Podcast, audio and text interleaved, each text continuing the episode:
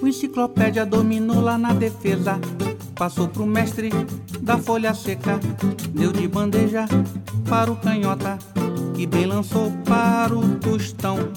O maratona quis pôr a mão. Mas o vavá deu um lençol. Veio capita, botou moral. É oração do futebol. Bola no fundo, dribou mané. Bola na rede, gol do Pelé. Bola no fundo, dribou mané. Bola na rede, gol do Pelé.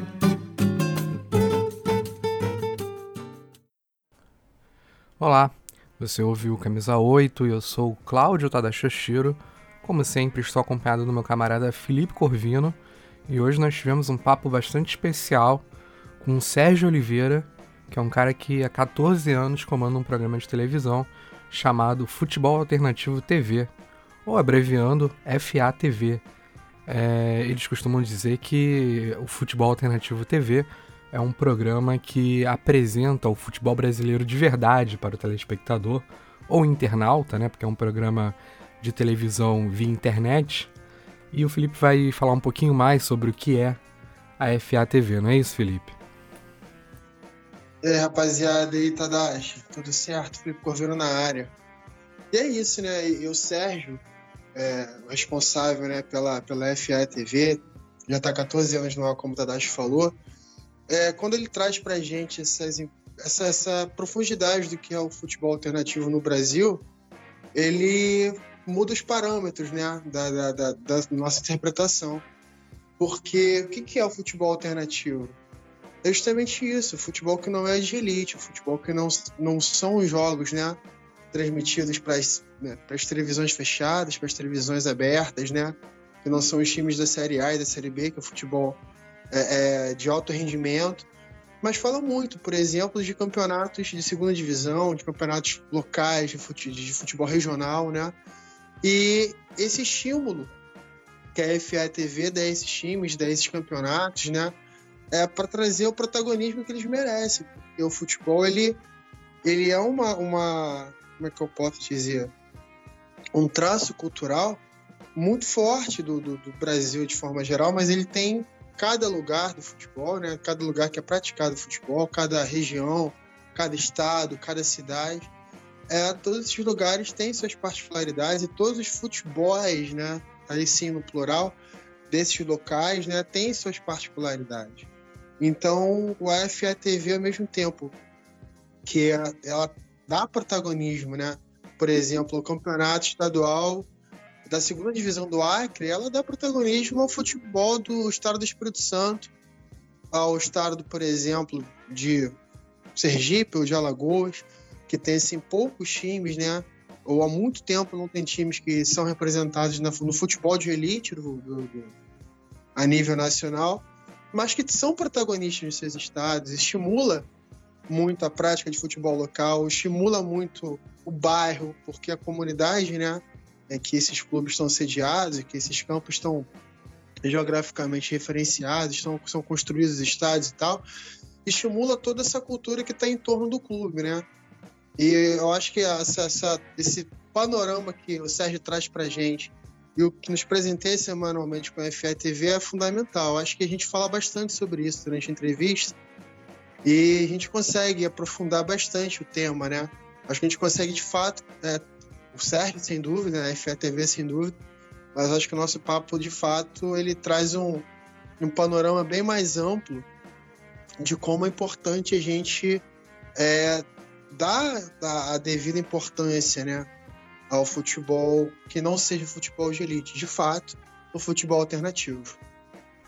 Né, Felipe? A gente estava conversando aqui antes de começar a gravar, porque era do meu interesse gravar com o Sérgio para falar sobre a FA TV, sobre a Futebol Alternativo TV, mas indiretamente também era meu objetivo te apresentar a FA TV, né? E eu queria te ouvir o que, que você achou, é, se você tem algo a destacar da, da entrevista que nós fizemos. É, eu lembro que você falou muito do, do final, né? Que no final o Sérgio vai contando algumas histórias ali que, que eles foram construindo ao longo desses 14 anos, né? Tem o um episódio do, do Chevchenko, da Perilima, enfim, acho que é até bom a gente falar que aí fica um gostinho para para quem ouvir a entrevista seguir até o final, porque tem essas histórias que são muito boas, mas eu queria que você destacasse alguma coisa também, já que é, eu acho que eu consegui atingir meu objetivo de te apresentar a, a FATV, né? Ah, não, foi, foi uma delícia a entrevista. E assim, é, o Sérgio, né? Ele.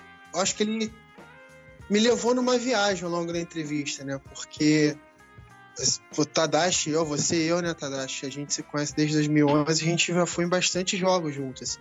A gente frequentou relativamente. Relativamente não, acho que bastante jogos juntos, assim. Tanto treino quanto partidas amistosas, assim. A gente acho que a gente foi bastante estádio junto. E durante o papo do, com o Sérgio, né? eu fui meio que tendo uma viagem também por esses estádios, por essas histórias que ele, que ele contou, que ele trouxe pra gente do futebol alternativo. Mas o que mais me chamou a atenção, sem dúvida, foi a rede de relacionamentos, né?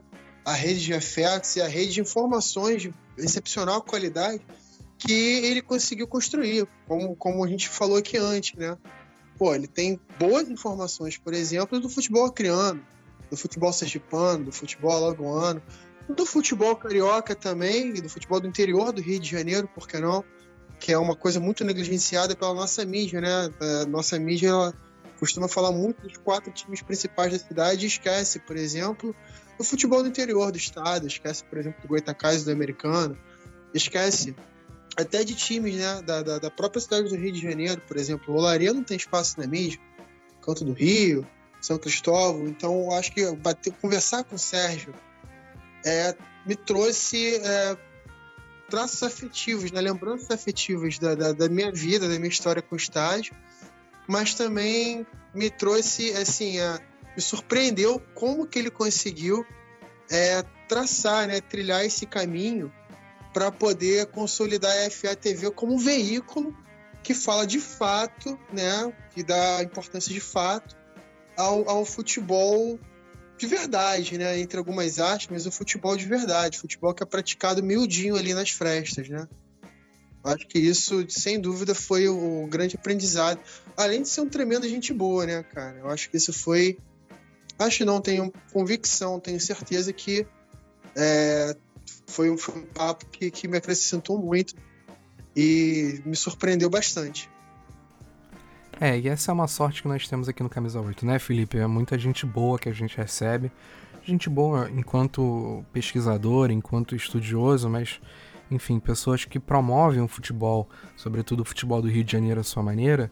É, além de gente boa nesse sentido, de qualificada, gente boa no sentido de bom papo também, né? Boa praça. E o Sérgio foi mais uma dessas entrevistas. A gente está falando aqui bastante sobre o Sérgio, já falamos do da Futebol Alternativo TV, mas ficou faltando passar a mensagem principal aqui nessa abertura que é quem quiser assistir a Futebol Alternativo, como é que faz? Vamos lá. Semanalmente, toda segunda-feira, às 10 horas da noite aproximadamente, lá na AltV, altv.com.br, você consegue assistir o programa ao vivo. Depois, se você procurar, ele também fica disponível no YouTube, então você procura lá no YouTube da, da AltV ou procura por Futebol Alternativo TV que você também vai encontrar lá duas horas de um programa sobre futebol brasileiro de norte a sul semanalmente. Se você não puder anotar, se você não pôde anotar, bom, todos esses links também nós deixaremos na descrição do episódio. Agora, falando do Camisa 8, não custa lembrar, né? O Camisa 8 está disponível em todos os agregadores de podcast. Ele também está na Rádio Dribble. Então você procura lá na, na Rádio Dribble, quinta-feira, o programa ele vai ao ar. Também deixaremos todos esses links na, na descrição. Se você quiser falar com a gente, você pode falar com a gente pelo Twitter, que é camisa 8, tudo junto, por extenso. Pelo Instagram também, camisa 8 podcast, igualmente, tudo junto, é, por extenso. E aí você pode deixar um recado lá pra gente, a gente pode trocar essa ideia aí. Se você tiver alguma crítica, uma sugestão, enfim, deixa lá uma mensagem que nós responderemos assim que for possível. Tá bom? É isso, um abraço e até a próxima. Então vamos lá, né? Sérgio, bom, primeiramente, obrigado, né, pela topar gravar com a gente. E eu quero começar do começo, né, cara? Vamos começar essa narrativa do começo. É, como que surgiu? Bom, primeiro falar quem é o Sérgio, né? É, de onde você é, o que você trabalha, as suas paixões. Mas depois que você fez essa tua breve apresentação, queria te perguntar como que surgiu o teu gosto pelo futebol, né? É, para além do que é debatido pela grande mídia. Como começou a tua relação com o futebol? Acho que essa é a, primeira pergunta que vai pavimentar, começar a pavimentar nosso caminho, nosso palco. Como surge né, teu interesse pelo futebol e a tua paixão? O que, que fomenta isso? Né? Como que, que você é, se encantou pelo futebol? Bom, em primeiro lugar, agradecer aí o convite, um prazer participar, Cláudio, Felipe, um abraço para vocês, um abraço para os amigos que estão aí ouvindo o podcast. E, pô, é... bom, para quem não me conhece, Sérgio Oliveira, do Futebol Alternativo TV. Né? Estamos há 14 anos aí nessa. navegando contra a, a maré, né? falando do futebol que. do lado bem do futebol brasileiro, que nenhum outro, como eu sempre digo, nenhum outro programa esportivo fala, tem a coragem, a capacidade, a cara de pau. Nós falamos no, no Futebol Alternativo TV. E, e, pô, como eu comecei a curtir futebol é, é de criança, né? Eu sempre. Eu venho de lá. Porque eu sou filho caçula do, da raspa do tacho, vamos dizer assim. Porque quando eu nasci, meus irmãos já estavam criados, e quase 20 anos de diferença. Então, pai fanático por futebol, irmão fanático por futebol, tio fanático por futebol e cada um torcendo por um time. Então eu virei meio que objeto de briga na família para ver quem que fazia o moleque torcer, para qual time, quem ia ganhar para fazer o moleque torcer, né? Quem ganhava a aposta, quem, um São Paulino, um palmeirense, um corintiano. E pô, tem foto minha com a camisa dos três, de, fazendo desfile pela cidade com bandeira do Palmeiras, tudo para tentar me convencer a torcer pro time, né? No fim não deu certo com nenhum dos três, né? Eu acho que eu decepcionei todo mundo.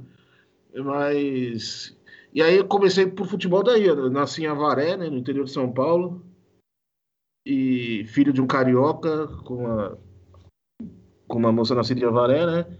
E, e aí começou pelo futebol da região ali, né? Meu pai sempre gostou de futebol e ia. Avaré teve time, teve time jogando a divisão de acesso do Paulista, mas não na época que eu morava na cidade, né? Então tinha Bauru ali, Jaú, então eu comecei ali pelos, pelos jogos do Noroeste, pelos jogos do 15 de Jaú, que são as cidades mais próximas, que tinha time profissional jogando. E aí quando veio para a capital, quando a gente se mudou para a capital, eu fui morar justamente do lado do Canindé. E aí acho que eu decepcionei a família inteira a partir daí, né? Para partir para o futebol alternativo, é... veio disso. Eu sempre digo que eu tenho paixão pelo esporte futebol, não, não pelo time Óbvio, eu amo meu time, pelo amor de Deus, não me entendam mal. Mas a paixão é pelo esporte. Se tiver passando. É tudo, para mim é tudo 11 contra 11, uma bola, um goleiro de cada lado. Eu não tenho distinção nenhuma com, com jogo de futebol. Não pode ser esteja passando Copa do Mundo ou se esteja passando terceira divisão do campeonato de Papua Nova Guiné. Eu vou assistir, sabe? Porque para mim é o mesmo esporte. Não importa a qualidade do, do espetáculo, vamos dizer assim, né? Então eu comecei a, a frequentar outros estádios. É, minha ligação com música também colaborou muito, porque por ser fã de hinos de futebol, de criança comecei a colecionar hino de futebol, correr atrás de vinil de hino de futebol. Aí vai descobrindo hino de time que você não nem sabia que tinha hino, que você nem sabia que existia. Quando você é criança, quando você descobre um negócio novo, né? É, o olho até brilha, é interessante. E, e aí foi a partir disso, criando, crescendo mais, já adolescente, e aí e ver jogo do Guapira ali no Jaçanã, eu sempre morei na zona norte de São Paulo a minha vida inteira. Então eu ver jogo do Guapira no Jaçanã, ver jogo do Flamengo de Guarulhos, Javari, Nacional, né? e aos poucos ir saindo para outros lugares.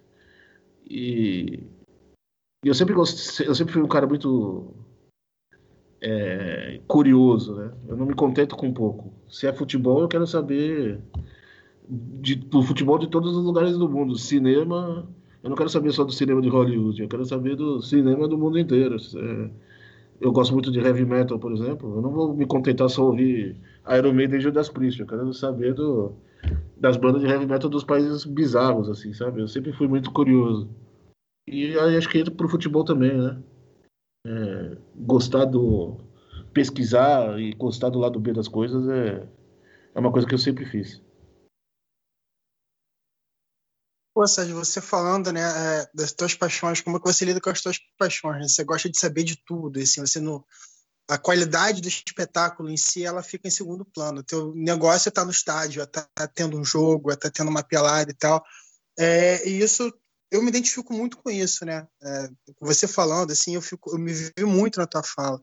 Porque, pô, se tiver meia dúzia de moleque jogando bola, eu paro, sento na, na no meio fio, e assisto, eu fico vendo a turma jogar bola, a interação, né? Eu acho que esse, o lado comunitário, o lado afetivo que o futebol desperta é um negócio que, que me toca muito, né? E assim, eu tenho muitas histórias em estádio, né? Pô, já comecei a namorar e terminei em estádio, por exemplo. É um negócio que me marca. E você falando me, me causou esse, esse, essa simpatia muito grande. Mas é, você me deu a deixa, né? A gente estava começando aqui em off antes da, da, do nosso papo começar, iniciar sobre a portuguesa. Você é torcedor da portuguesa, né? E eu, particularmente, eu sempre relacionei a portuguesa, você estou falando do Rio de Janeiro, mas o tamanho da portuguesa, para mim, ela sempre foi um paralelo, por exemplo, a, a portuguesa é como se fosse uma América no Rio de Janeiro, né? Todo mundo tem simpatia, todo mundo torce, todo mundo gosta e tal. Só que isso se descobriu há pouco tempo, muito por conta do Cláudio, né? Ele, o Tadashi, ele me, me chamou essa atenção, que a portuguesa não era uma espécie de América, é muito maior, né? Que a portuguesa, até os anos 90, início dos anos 2000, ela era protagonista no futebol de São Paulo. Se não com títulos, é, vendendo muito caro é, as, as, os jogos, né? Os confrontos com os, com os quatro grandes times de São Paulo. E é isso que eu queria falar contigo, né? Porque você falou que bom, é, sua família, cada um torce para um time, tem palmeirense, saiu já em passeata, em carreta de palmeirense, aquela coisa toda, e você acabou virando torcedor portuguesa. Então traz para gente um pouquinho dessas, dessas, experiências com a portuguesa, né? É, se puder, é claro, e a dimensão que a portuguesa tem em São Paulo, porque para nós que falamos de outros estados do país, é, talvez a gente não tenha a dimensão da, da importância e da relevância que a portuguesa tem eu acho que falar com um torcedor e que tem que tem esse discernimento, né, de separar, às vezes separar a paixão da, da, da emoção e às vezes juntar, né? Mas falar com, com um torcedor que trabalha com futebol e um futebol que não é um futebol de Série A, não é um futebol é, necessariamente de alto rendimento, de, de, elite, né? Esse futebol meio, como é que eu posso dizer, pasteurizado.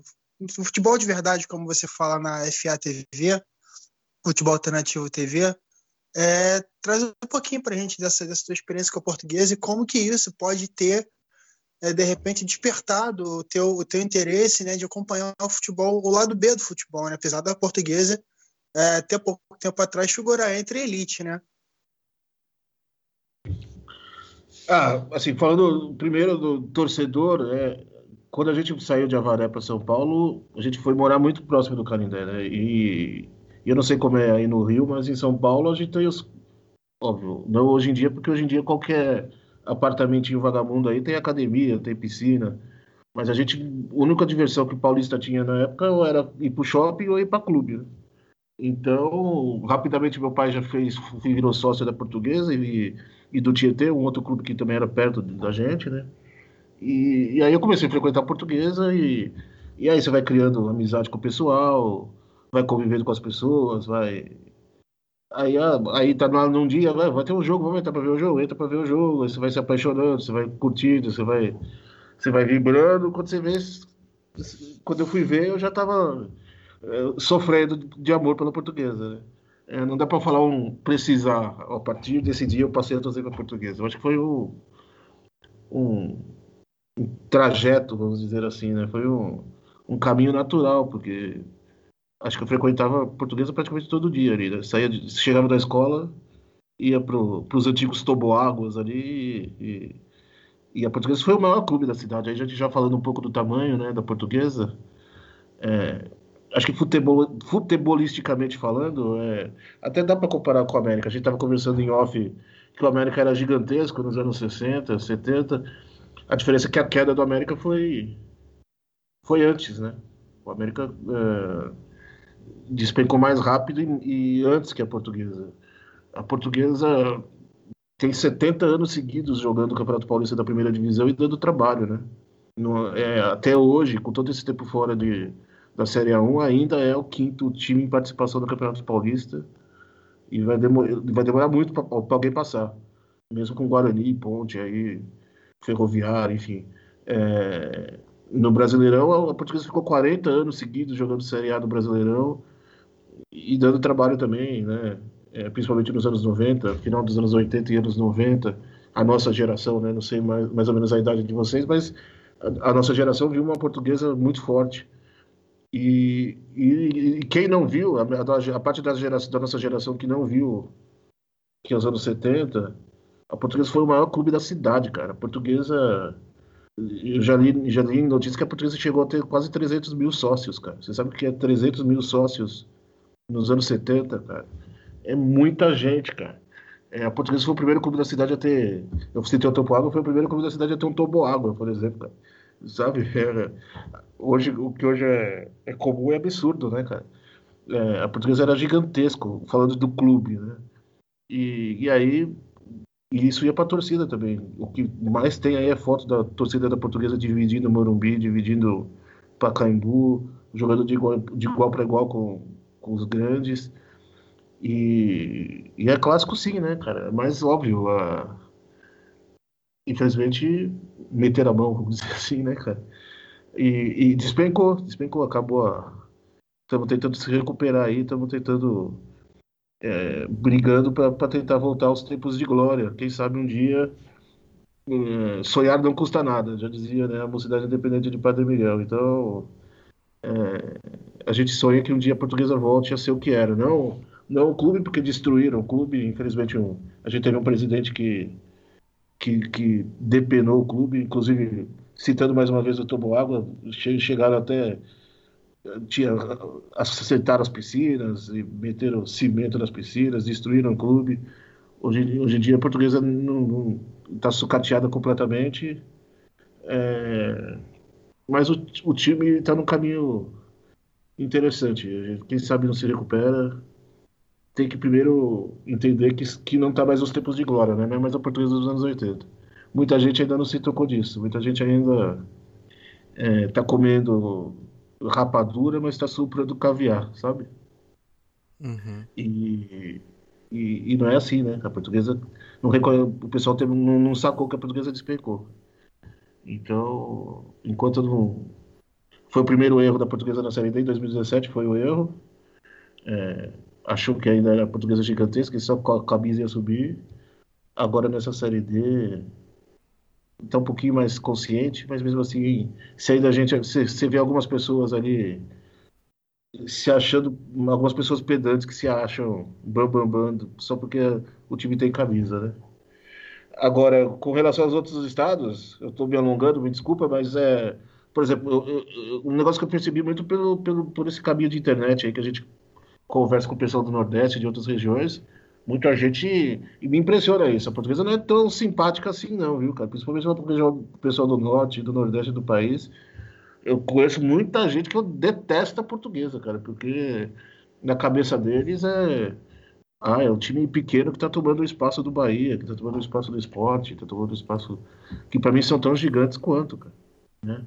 É, o pessoal do Rio vê como uma América, como e eu entendo, até foram equivalentes numa certa época, mas para o pessoal do Nordeste lá, o pessoal, muita gente comemorou o que aconteceu com a Portuguesa da Série A, e, enfim, é, foi um choque de realidade que eu tomei nesses tempos de internet aí com, com, com conversando na FA, conversando no, nos grupos de internet, muita gente realmente não gosta da portuguesa. Isso é mais coisa que para o Sudeste mesmo, essa, essa simpatia, que, que, sinceramente eu não gosto como torcedor. Falando como torcedor, né? Eu até brinco que você quer me deixar puta é chamar a portuguesa de luzinha, cara. Ah, porque a luzinha, eu gosto da luzinha. O cara quer ser carinhoso, Eu não chamo de Palmeirinha, de São Paulinho, né? De tricolorzinho. Por que, que eu vou chamar de Luzinha? Me chamar de Luzinha. E, e, mas isso é mais coisa pra cá, não porque eu gosto da portuguesa, é meu segundo time. E, ah, porque eu acho que o Corinthians e o São Paulo deveriam ajudar a portuguesa com dinheiro. Não é mendigo para aceitar dinheiro, não é, não, tá, não é pedinte, sabe? E, mas aí eu falo como torcedor, e eu brinco com a pessoa, óbvio. Eu, eu costumo falar que é Luzia que tem a bunda do vagalume. Né? Até fizeram camiseta, até fizeram camiseta. O pessoal da Nantilusa fez camiseta com essa frase. E porque lá a gente não gosta. Se quiser. Se você chamar a portuguesa de simpática lá, vou te retrucar, entendeu? A gente não quer ser simpático, não. Porque se você só é simpático ao que é menor do que você, né? Se só é simpático. Você olha a tabela e fala, ah, vou jogar com a portuguesa do Canindé, ah, jogo fácil, time simpático, sabe? Esse negócio assim. Não é o que a gente quer, não. A gente quer jogar de igual para igual. Um dia a gente vai voltar e jogar, se Deus quiser, cara. É, ainda sobre a portuguesa, né? Eu, eu, já vou, eu prometo que eu vou entrar no eu vou entrar no, no assunto FATV, que é o que, é que eu te chamei pra gente conversar aqui hoje. É, eu, eu sinto é, cada vez maior esse movimento de enxergar a portuguesa como um time simpático. E eu queria ouvir isso, isso de você, porque é, a portuguesa recentemente lançou os uniformes dessa temporada e eu vi muita gente falando, pô, eu achei muito bonito, eu tô querendo comprar. E aí eu tô falando mais da, da minha bolha, né? Enquanto torcedor do Santos, eu vi torcedores do Santos falando isso. E, e para mim também foi um choque ouvir, te ouvir falando agora, né? Que, que no Norte, no Nordeste, enxergam a portuguesa de outra forma. Mas na prática você já consegue enxergar isso também, esse movimento das pessoas já encararem a portuguesa. E aí, enfim, eu, eu detesto ficar fazendo comparação, né? A gente já falou da portuguesa com a América, mas é, eu acho que na prática, e aí também, de novo, olhando de fora, isso já existe com Juventus. As pessoas já, já têm esse movimento de enxergar o Juventus como um segundo time, né? Mas você enxerga isso também acontecendo já na portuguesa? Há muito tempo, cara. Nossa, mas há muito tempo. Mesmo no auge, ali nos anos 90, cara. Mesmo no auge, há muito tempo. Há muito tempo. É... É aquela história, quando você conhece alguém se, se, e, a, pessoa chega e pergunta, e aí, que time você torce? Você gosta de futebol? Eu falo que eu torço pra portuguesa, primeiro que a pessoa duvida. A pessoa já vira, ah, fala sério, como, o que você torce pra portuguesa? Que, é como se eu torcesse, sei lá, pro, pro São Caetano, com todo respeito ao São Caetano, né? É, a pessoa já duvida que eu torço pra portuguesa, já começa por aí. E Aí até a pessoa acreditar que eu convencer a pessoa que realmente eu torço para portuguesa, a pessoa solta todos os clichês possíveis. Né? Ah, não, porque eu adoro a portuguesa, porque eu torço pra, também torço para portuguesa, porque a portuguesa não sei o quê, que, que é um time simpático. Não, eu escuto isso. Acho que não tem uma semana que eu não escuto isso, cara. É, pegar Uber, por exemplo, e falar que torce para portuguesa é, é um festival, cara já me incomodou muito mais. Hoje em dia, né, eu faço essas piadas que eu soltei aí, da luzinha, da bunda do vagalume. Enfim, é... quanto a comprar camisa e, Ju, Juventus, essas coisas, no... a torcida do Juventus tenta muito puxar uma rivalidade com a portuguesa, porque, pela queda que a portuguesa teve, né? Mas historicamente a gente sabe que não é, né, cara? Porque é, hoje a portuguesa está num patamar interessante, hoje em dia falando, né? A portuguesa hoje se apequenou para competir com os grandes, vamos dizer assim, é, mas ainda não se apequenou o suficiente para competir com o Juventus Nacional. E com todo respeito, cara, eu amo o Juventus Nacional. Eu já tive problema com a torcida do, do Juventus aqui no programa, é, com, que o pessoal é, me xingar tal. Eu amo, eu, o Juventus Nacional são os lugares que eu mais assisti jogo na vida, cara. É, o, o finado Sérgio Mandíolo da, da Jovem era meu amigo íntimo, cara um cara que eu amo de paixão, que tá lá no, no andar de cima, eu amo de paixão. O Nacional também eu amo, mas, cara, é, é, é história, é tradicional. A portuguesa é maior, né? Talvez a grande rival do Juventus não exista mais, que seja o Ipiranga, né? Já a gente for falar de história, e a gente vai cair no outro, no outro assunto, né? Mas a torcida, o Juventus que, que virou não gosto de falar do termo moda, mas virou um time é, que, que lota o estádio sempre, que gosta, que, que virou que a galera começou a curtir, né? Enfim, e essa galera começou a querer forçar uma, uma rivalidade e tal. Eu, sinceramente, não, não acho que exista, não. É, respeito os Juventus, mas hoje, é, hoje a gente tem os quatro grandes, a portuguesa e, e, Juventus e Nacional. Se a gente fosse. Tudo bem, os três, né? Porque o Santos não é da capital, né? Mas a gente tem os três, portuguesa, Juventus e Nacional. A portuguesa fica ali no meio, eu acho, né? Fica muito, muito pequena para estar nos grandes, mas muito grande para estar nos pequenos. Eu não sei se é uma visão de torcedor também. Talvez outras pessoas, muitas pessoas vão discordar de mim, né? Mas eu vejo isso hoje. A gente continua sendo clássico porque historicamente é clássico. Eu acabei de falar, falei para vocês que para mim Flamengo e América é clássico também. É, o time não perde, o time pode se apequenar, mas a tradição não, não morre, né? Tem diferença entre time grande e time, e time tradicional. Time grande é Flamengo, Fluminense, sei lá, é Vasco, Cruzeiro, Atlético. Time tradicional é Portuguesa, é, é Juventus, é Sampaio Correia, é, é, tradição não morre, Juventude, enfim, sei lá. Tradição não morre. É, história não se apaga. Então, clássico vai ser sempre. Daqui a 100 anos, se a portuguesa tiver caindo aos pedaços, continua sendo clássico. A tradição não morre a história não se apaga. O que a portuguesa fez não vai se apagar nunca. É, eu, em 2017 eu estive num Nacional e Portuguesa. Acho que era Copa Paulista. E, e, realmente, não tinha, não tinha muito clima de clássico, não, cara, mas foi um jogo bem no legal. Nicolau foi? Foi, acho que o Marcelinho Paraíba tava jogando esse jogo.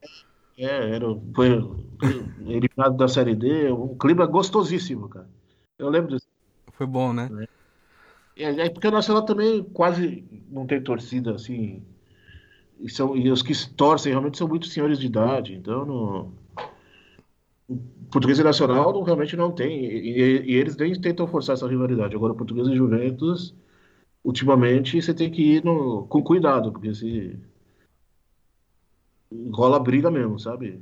O pessoal tá forçando mesmo a amizade ali entre, entre os dois. Bom, então já entrando no assunto da FATV, né? Ela já está no ar há 14 anos, como você citou. Eu lembro de ter visto o programa pela primeira vez, acho que foi 2010 ou 2011, eu não lembro, faz bastante tempo. E, e, é engraçado pensar nisso, né? Mas hoje é. É possível você imaginar um, um, programa de TV na internet, mas há 14 anos era, era outro mundo, né? E, e o programa que, que hoje tem mais de uma hora, aí sim, era inimaginável no YouTube, por exemplo, porque eu lembro da época que não podia ter vídeos de mais de 10 minutos lá. Então, além de saber como o programa surgiu, eu também queria te ouvir sobre esse contexto da época, porque, porque é isso, né? Estamos falando de outro mundo de 14 anos atrás. Muita coisa mudou, né? Cara, isso é interessante, porque assim, modéstia à parte, junto com o pessoal dos Jogos Perdidos, né, com o Fernando, com, com, com o Milton, com o Orlando, eu já meio que me considero um veterano do futebol alternativo, né, cara? Um pioneiro do futebol alternativo, vamos dizer assim. Mas eu também sou pioneiro de transmissão por internet no Brasil, cara. A UTV, onde a FATV exibe hoje o, o programa, é a primeira TV por internet do Brasil e tem 19 anos, cara. Você imagina a transmissão por internet há 19 anos atrás, cara. Né? É, a gente fazia transmissão no Windows XP. Era umas coisas assim absurdas, cara o Windows Media Encoder, que nem existe mais, sabe? É, e, e, era uma, e programação 24 horas. Tinha no, uma TV por internet que tinha novela, que passava filme, que tinha é, inter, chat ao vivo o tempo todo, interatividade. É, e, então, assim, é, falando desse lado de transmissão por internet, era outro realmente outro mundo, cara. Coisas que hoje em dia a gente conversando por aqui fácil desse jeito, hoje é molinho, né, cara? Há 19 anos atrás, quando eu entrei na UTV, eu fui o primeiro estagiário da UTV, cara, era, era outro mundo realmente, cara. Agora, falando especificamente da FATV, cara, o programa nasceu da comunidade Futebol Alternativo no Orkut, né? Comunidade que completou 17 anos, eu acho, mês passado, acho, acho que 17. Uh, criada no Orkut, né? Que eu também fui um dos primeiros a entrar. Eu entrei ali nos primeiros, acho que seis meses de comunidade. E foi uma comunidade, uma das mais conhecidas de, de, de futebol no Orkut. Né? Acredito que os amigos participaram também. E, enfim, e aí cresceu ao ponto de ter jornalistas conhecidos participando, Mauro Betti participava, o Celso Unzelt participava, o finado Luiz Fernando Bindi, é, todo o pessoal dos Jogos Perdidos participava. E é uma comunidade que acabou criando ali um, fincando uma, uma, nova maneira de se fazer jornalismo esportivo também, né? Porque hoje existe uma mídia especializada em futebol alternativo, uma mídia especializada em, em, em lado B do futebol, e se, se, for, se você for ver os nomes que estão no, trabalhando nesse site, são justamente, é justamente todo mundo que estava na comunidade, né? E, e aí a comunidade cresceu tanto, tanto, que chegou ao ponto de uma época a gente via que não tinha é, o, futebol que a gente comentava na comunidade não aparecia na, na mídia, não, simplesmente não a gente não tinha informação desses times, não tinha em lugar nenhum. É uma mídia, nem mídia regional, sabe? O, o Globo Esporte, sei lá, do Sergipe, passava a notícia do Flamengo e do Vasco. O, né? Não tinha uma mídia especializada em futebol alternativo. E aí, dentro da comunidade, surgiu a ideia de se fazer a FA Rádio. Na, isso há muito, 16, 17 anos atrás. Por, por rádio online, né? E aí foi um pessoal do Rio que fez, mas, sei lá, durou cinco episódios, não sei, não durou muita coisa. O pessoal desistiu logo. E na época da AltV, e a AltV nessa época tinha uma piada interna, hoje mudou muito, né? Mas tinha uma piada interna na AltV na época que todo funcionário da AltV virava apresentador. Em algum momento ia virar apresentador.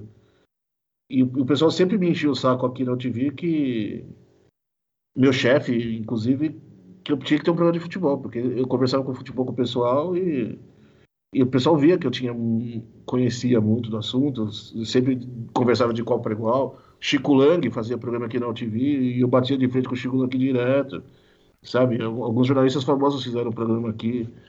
É, eu sempre de igual para igual com eles. E, e o meu chefe na época era o apresentador do principal programa de futebol da UTV na época, que se chamava Olé. E ele vivia me enchendo: oh, participa do Olé com a gente, você vai acrescentar muito no Olé e tal. E eu sempre negando.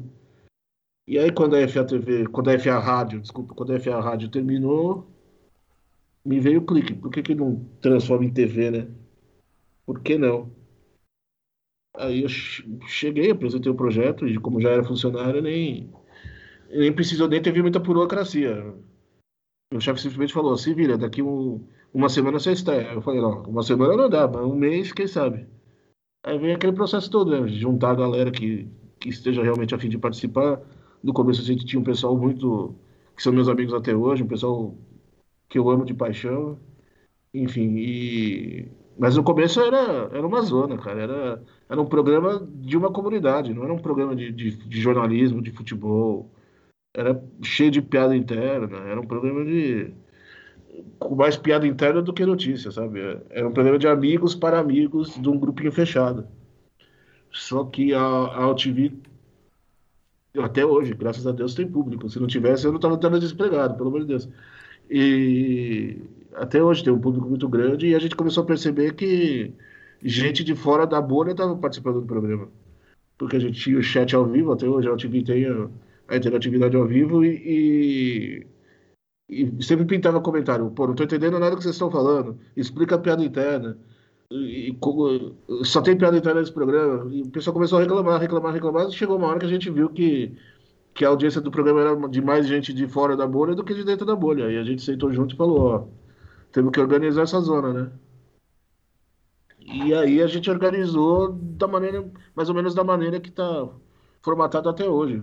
Veio dessa primeira temporada aí, dessa primeira formação, vamos dizer assim, da FATV, que é óbvio, tem um programa bem humorado, um programa é, eu não consigo fazer um negócio carrancudo, tem que ser bem humorado, tem que ter piada, brincadeira, uma piada interna ali, a outra colar, mas sempre tratar os times com respeito, sempre passar informação séria, sempre correr atrás, é, não fazer a piada com esses times, é, falar do, verdade, do futebol da maneira que, que ele não aparece na grande mídia, porque infelizmente o futebol alternativo só aparece na grande mídia quando é para ter piadinha, quando é para mostrar curiosidade, é para mostrar o frango do goleiro, é para mostrar o lance bizarro e, e, não passa informação, não passa, não explica o, o, porquê, o que que levou a ter aquele lance bizarro. Enfim, tem muitas histórias disso e então aí a gente formatou o programa nesse formato e já passou por várias várias formações nesses 14 anos. Hoje eu estou é, apresentando sozinho, mas tenho o, o, diretor que me ajuda, enfim, que é, que é daqui da TV. Hum, mas eu, o formato é esse, né? A gente, demorou, a gente demorou mais ou menos um, ó, um ano aí para chegar no formato certinho de, de, de, tabela, de explicar os campeonatos e, e mostrar esse futebol pro, porque muita gente de fora da bolha também do futebol alternativo entrava e via. Pô, no começo, que mais recebi de comentário era: fala do Corinthians aí, fala do Palmeiras. E aí, o Palmeiras vai ganhar hoje do, do, do, do Flamengo? Sei lá. Aí eu tinha que explicar: ó, esse programa não fala do, do Palmeiras. Assim. Talvez do Palmeiras, do, de, do Palmeirinha de Porto Ferreira, a gente vai falar. Do Palmeiras de São João da Boa Vista, a gente vai falar. Muito, quantas? Eu já perdi a conta das vezes que eu, que eu tive que explicar ao vivo do que falava o programa, né? A gente quebrou um pouco esse paradigma também. Hoje a pessoa sabe que se ela entrar segunda-feira, 10 horas da noite na, na UTV, vai ter, não vai falar de Flamengo, não vai falar de Corinthians, não vai falar de Vasco, de Palmeiras, vai falar do Tupã, do Timon, vai falar do Rio Branco do Acre, vai falar do, sei lá, do Império Serrano, do Uni Souza, já que a gente tá no, com cariocas aí, a gente vai falar da quinta divisão do Rio e não da, da primeira divisão do Rio. Não, que até uma, uma, uma, meio que uma aberração, né? Quinta divisão do Rio de Janeiro foi um negócio meio complicado. A gente vai tocar nesse assunto um pouco mais para frente. A gente vai tabelar sobre a quinta divisão do Rio. Mas o que eu quero te perguntar agora, Sérgio, assim, é seguindo né, a narrativa que você estava dando, você estava falando dos 14 anos, né? Da, da FATV no ar e tal, de como foi o início de tudo na, na UTV, aquela coisa toda, os companheiros que, te, que fizeram parte dessa história junto contigo, tu citou o Mauro Betti, o Chico, citou o Chico Lang e tal, essa uma rapaziada forte, né? E, mas o que eu quero te perguntar é que como, como que você é, como que é a semana de produção né, do programa, que é um programa que tem entre uma hora e meia, duas horas, um programa longo, um programa denso, um programa que fala de times de norte e sul do país da terceira, quarta, quinta divisão, tanto a nível nacional quanto a nível regional. Mas, para além disso, né, é, como que são, quais são as tuas fontes, né, é, para poder noticiar tão detalhadamente, semanalmente, essa informação desses, desses times, né, que tem tão pouca repercussão midiática, a não ser né, quando, quando tem algum interesse da grande mídia de fazer um achincalhamento, uma piada, uma gracinha, né? Que eu acho de péssimo gosto, eu não acho isso um negócio que acrescenta, eu acho isso ridículo. Mas, bom, minha opinião é, é totalmente irrelevante. O que importa aqui é o que é como que você produz a semana, como que a tua semana é, é né? A produção do, do programa e como que você é, tem essas fontes, como que você organiza essas fontes, como é que é, é, é é, é, como é que eu posso dizer? Como você consegue se organizar para poder é, dar relevância e protagonismo para esses times, né? Que não tem muita voz, mas tem muito a dizer, para poder sempre produzir esse, esse, programa tão robusto. Eu acho que isso, assim, é, é uma marca, né? Porque a gente está falando de um programa que tem 14 anos, cara. Assim, não é um negócio que tem 14 meses ou 14 dias, são 14 anos. É muito trabalho, muita informação, é uma equipe é, é, como é que eu posso dizer? É uma equipe compenetrada de fazer o melhor trabalho possível. É um trabalho muito bem feito, né? Eu até estava assistindo alguns programas é, mais antigos e tal. Eu assisti um que você fez, se eu não me engano, no dia 5 do 7. Acho que foi um dos mais recentes. Eu estava assistindo esse programa, assisti alguns mais antigos e tal. E assim, é de muito alto nível. É, são informações extremamente pertinente, sabe? Você citou agora no teu resposta anterior, você fala de times do Acre, você fala de times do Amazonas, você fala de time de Sergipe, você fala de time pô, de Brasília, você fala de time de Cuiabá. Cara, é, é um trabalho fundamental e extremamente relevante, né? Você, eu acho que você dá o termômetro e você dá o tom de conta, a quantas andas, né? o futebol brasileiro de fato, que não é o, o, futebol que passa na TV aberta, não é o futebol da Globo, o futebol da Sport TV. Então traz pra gente esse panorama de como é a tua semana e como que você é, se organiza, né? Como que você tem tantas fontes, como que você organiza tantas fontes para poder fazer esse trabalho que você faz. Bom, aí eu tenho que levantar as mãos para o céu e agradecer a, a, comunidade de futebol alternativo, né? Porque no começo, até ontem, ontem eu participei de um outro podcast, gravei um outro, outro podcast só sobre futebol capixaba, sabe? E isso há 14 anos atrás era inimaginável, cara. Eu até cheguei a comentar com eles ao vivo que há 14 anos atrás o Espírito Santo era um, um estado horrível para conseguir informação, que tinha um colunista de, de um site que falava alguma coisa de, de, de, jogos do Espírito Santo, né? Agora, aí até que a FA colaborou o surgimento da comunidade de futebol alternativo e a consequente passagem dela para o Facebook depois, né? Nessa nova geração, vamos dizer assim, de redes sociais, cara. É, muita gente, muito jornalista bom nasceu e muito jornalista interessado em, em, em falar do, do, próprio futebol do próprio estado, do futebol do, do, da sua região. Hoje em dia, gente, muitos blogs nasceram da FA. Eu posso citar Futebol de Raízes, que só fala de futebol pernambucano, o Pernambuco Tático, falando também de, de, tática dos times do futebol pernambucano, mais específico ainda, esse podcast que eu participei ontem, o Temos Futebol, só sobre o futebol capixaba, também nasceu de amigos da comunidade de futebol alternativo. A gente tem o Última Divisão, também de todos eram da comunidade de futebol alternativo. A gente tem o Não Sei Se Futebol, também o Matheus era da comunidade de futebol alternativo. Aí a gente, falando de futebol mais regional, aqui em São Paulo, a gente tem o escanteio, que o pessoal já entrou, na, na um, um, grupo de, de, jornalistas da Casper Libero que já entrou na faculdade de jornalismo pensando em cobrir futebol alternativo, sabe? Pensando em só cobrir divisão de acesso. Os caras já entraram no, na faculdade com essa mentalidade. Isso é. Se há 14 anos atrás eu, eu imaginava isso, é, era um absurdo eu chegar na comunidade há 14 anos atrás e postar isso, sabe? É, e em outros estados, aí no Rio tem o futebol do Rio, que, .com, que é do pessoal que era da FA, o Cariocado, que era do pessoal da FA, teve o antigo Fute Rio, que agora não existe mais, também era do pessoal da FA.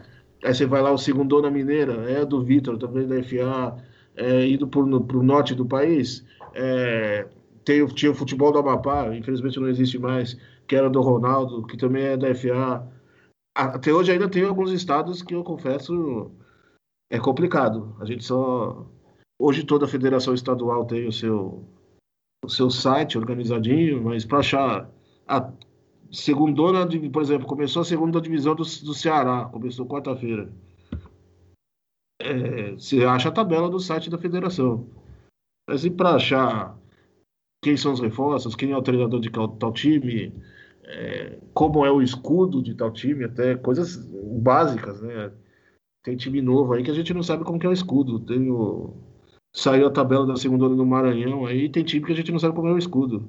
O Maranhão é um estado também, por exemplo, complicadíssimo de conseguir informação. Piauí, ainda tem alguns que. Né, Mato Grosso do Sul, é, que não tem mídia regional ainda muito interessada no futebol local, né? Mas tem outros sites, tem outros estados de compensação que isso melhorou muito com, com a evolução da internet, a evolução dos blogs. Hoje qualquer dia qualquer um abre um blog aí sobre o assunto que quiser, né? E ainda bem que a gente despertou esse interesse numa molecada muito talentosa, né? Eu não posso esquecer do Série Z, do revista Série Z do Felipe, né? Que fez um, que faz um guia maravilhoso sobre a quarta divisão do Campeonato Brasileiro espetacular sobre a segunda divisão do, do, do brasileiro feminino. É, então, a gente, hoje a gente tem uma mídia alternativa firmada, né? Futebol Metrópole, do Bonassoli, no Paraná.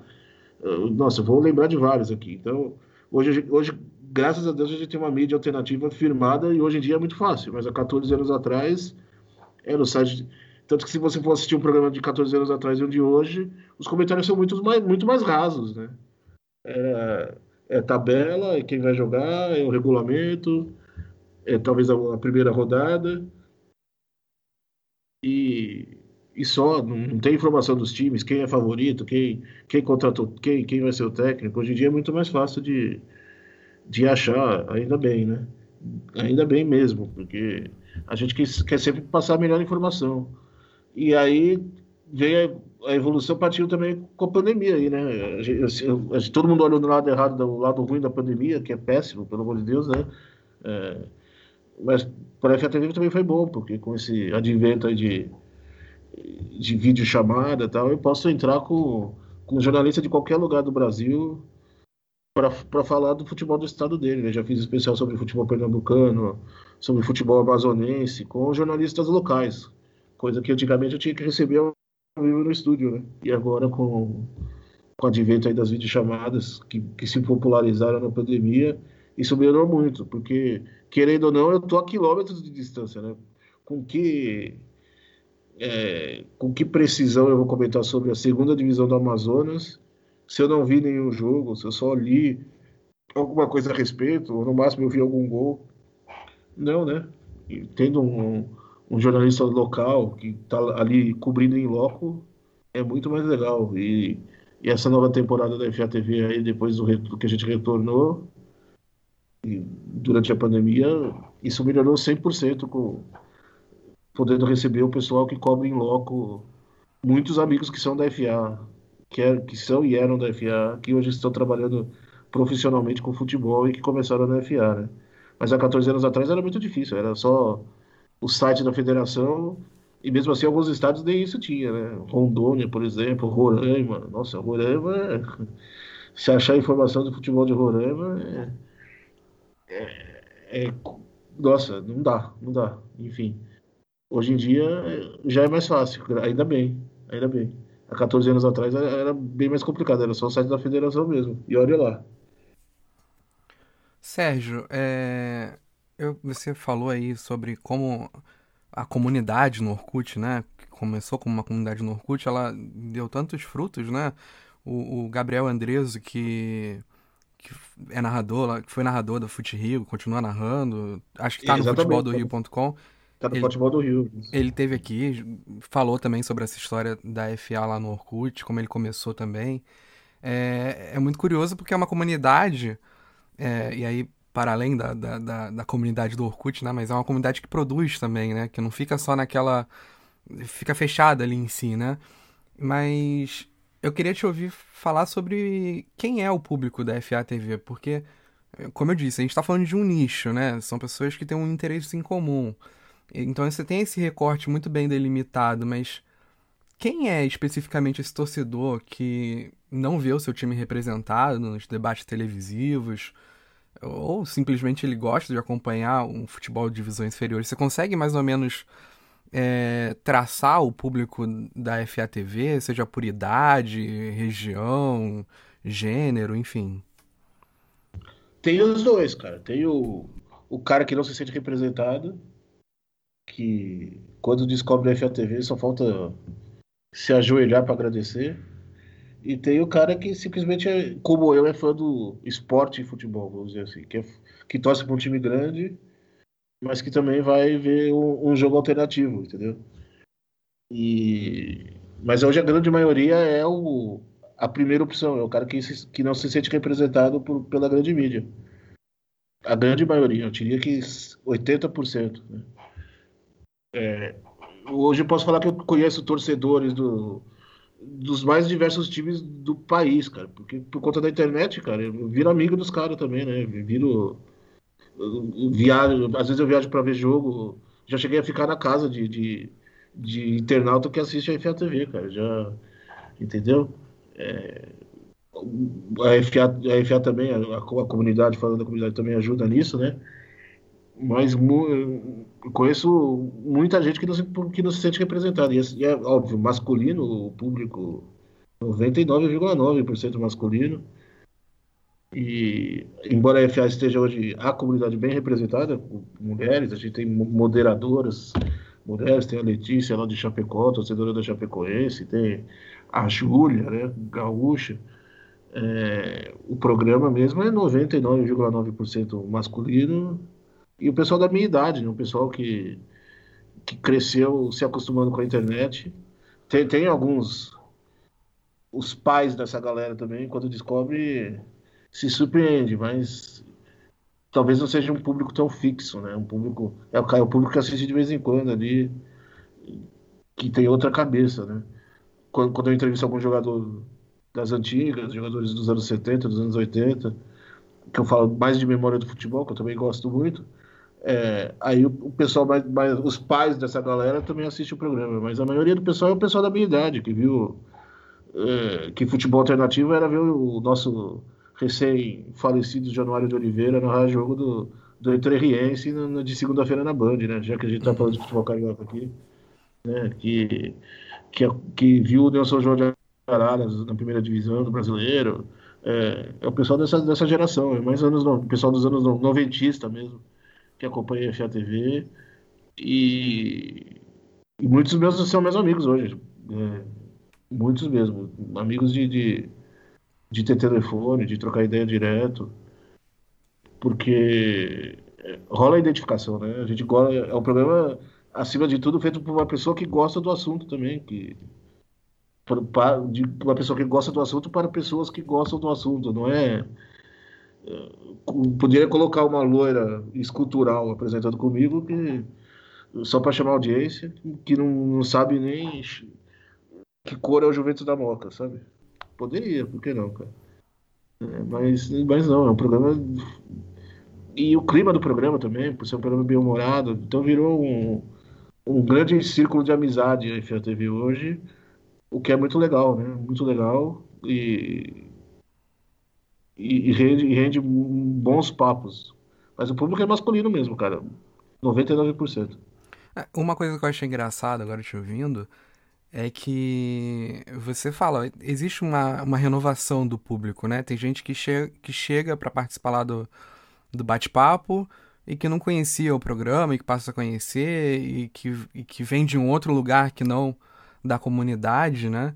É, mas me, me, eu achei curioso porque ao mesmo tempo parece que em relação à idade ela não se renova, né? Fica muito fechado nesse ciclo, então, de quem. É, sim, porque assim, a gente, óbvio, tem, tem toda, toda regra tem exceção, né? Uhum. Na FA mesmo a gente tem alguns meninos de 14, da, na FA comunidade, né? Menino, a gente vê meninos de 14, 15 anos que a gente desacredita. Cara. O cara, sei lá, a gente tem o Theo, por exemplo, que é. Qual que é o time que o Theo torce? É um time aí do Rio. Paduano? Não sei. Hum. Ah, é um time azul e branco, não vou lembrar agora. Acho que é, não é Paduano, enfim, mas que ele tem acho que 16 anos, cara. É, mas essa molecada dessa idade tá preocupada com o Barcelona no Win Eleven, cara. No, no, nem é mais o Win Eleven, né? Nossa, eu entreguei a idade agora. no, no, Pro Evolution, lá no, no, FIFA, cara. Tá preocupado com em jogar. Aí você vê essa.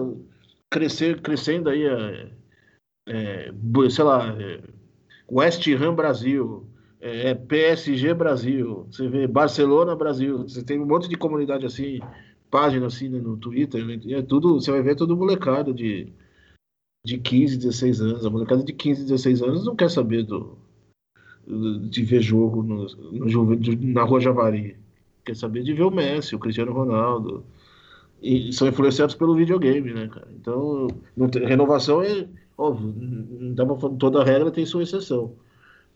É, mas é, é, difícil, não tem, isso não tem mesmo, cara, porque é uma geração muito informatizada, muito.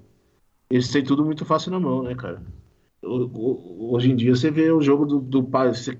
Outro dia eu tava vendo Curaçao e Canadá com a transmissão da TV de Curaçao, né, sabe? Eliminatórias da Copa. É, o cara vê o jogo do lugar que ele quiser no mundo hoje, do time que ele quiser no mundo hoje. E ele se influencia por isso, né, cara? Às vezes ele nem, às vezes ele mora perto do estádio da cidade dele, do time da cidade dele, e nem sabe que o time entra em campo, porque tá ali jogando videogame com com Barcelona, com, com Chelsea, com Manchester City e torce para esses times. É uma preocupação até para os times grandes, cara. Os times grandes não se mexem com isso, cara. Estão perdendo torcedor aí hoje em dia tem mais torcedor do Barcelona do que torcedor do Corinthians aqui em São Paulo.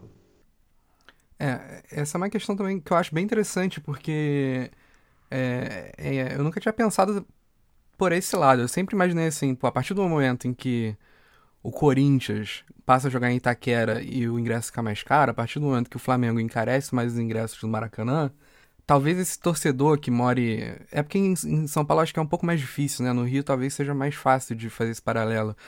Mas o, o, cara que torce pro Flamengo e tá impedido de frequentar o Maracanã agora porque não, não tem condições de pagar o ingresso para ver um jogo, ele talvez passe aí na rua Bariri porque às vezes ele não precisa nem pegar uma condução para chegar no estádio e vai pagar 10 reais para ver o jogo. Ainda que seja um, um, valor que eu acho um pouco caro às vezes, é um valor bem mais acessível do que você pagar 50 reais numa meia no Maracanã, né? Eu sempre imaginei eh, com, com, com, um pingo de esperança de que talvez esse movimento pudesse acontecer, as pessoas se aproximassem mais do, do time das suas cidades, né, para quem está no interior, e já tem esse distanciamento com o seu time de forma mais evidente, mas também de quem está na cidade, na capital e não pode mais ver o seu time jogar. Mas tem esse lado também, né? Porque ao mesmo tempo em que ele está distante do Flamengo, a distância do Flamengo para o Barcelona é a mesma agora, né? Isso, isso que você falou colaborou também, óbvio. Né? O popular no futebol morreu, né? O Geraldo Maracanã, Tobogã do Pacaembu. Eu tenho o diretor aqui do programa é corintiano e ele odeia a arena do Corinthians de, de morte. Ele diz, eu nunca vou pisar naquela porcaria, sabe? Porque simplesmente por causa disso, porque afastou o povão. O Corinthians é time do povão, o Flamengo é time do povão, cara. Né? Aí você vai ver o Flamengo, o ingresso é 80 reais, cara. É um absurdo. Mas aí o cara é só flamenguista. Esse cara que que frequenta geral é o cara que é. Falando do Maracanã, por exemplo. Uhum. O, o cara que frequenta geral do Maracanã, ele, é, ele só torce para aquele time, cara. Ele, talvez ele não. Óbvio, tô, tô supondo, mas talvez ele não goste de futebol a ponto de ir ver o Madureira na Conselheiro Galvão, sabe? É, a não ser que ele more perto do estádio, talvez. É, aí cabe, cai no do gostar do esporte, que eu comentei antes, entendeu? O brasileiro, o brasileiro um, um dos, uma das coisas que me, me, incomoda muito é que o brasileiro só gosta do time dele, né? O brasileiro não gosta de futebol. O brasileiro gosta do próprio time. Sim. É, eu, eu quero aproveitar esse assunto e colocar em paralelo ao que particularmente me incomoda bastante, que é essa questão do, do raízes e Nutella, né? Os termos em si, eles já me incomodam o suficiente. Mas aí puxando eu vou acabar puxando sempre pra uma realidade que eu conheço, mas fica mais fácil. Mas puxando pra uma realidade mais próxima da minha, eu não quero necessariamente que o São Cristóvão ele passe a jogar na Ronaldinho Soccer Arena, sabe? Se ele conseguir sobreviver e jogar na Figueira de Melo com o público, que acho que já não acontece há mais de 10 anos, já me deixaria muito feliz. Então, às vezes a gente não quer muito também, a gente só quer que a coisa funcione e, e que, a, que a roda gire do jeito que tem que, que girar.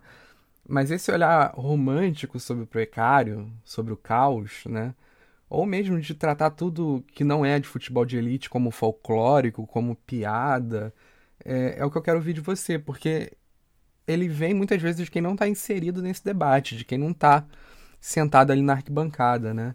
É, como é que você enxerga essa questão vindo de pessoas na internet ou da imprensa também? Porque você falou das pessoas que estão na internet, vão comentando, tem isso, né? As pessoas é, às vezes tão, chegam tão desinformadas num debate em que elas querem colocar um, um ponto de vista de que de uma realidade completamente diferente daquela que elas estão inseridas, né?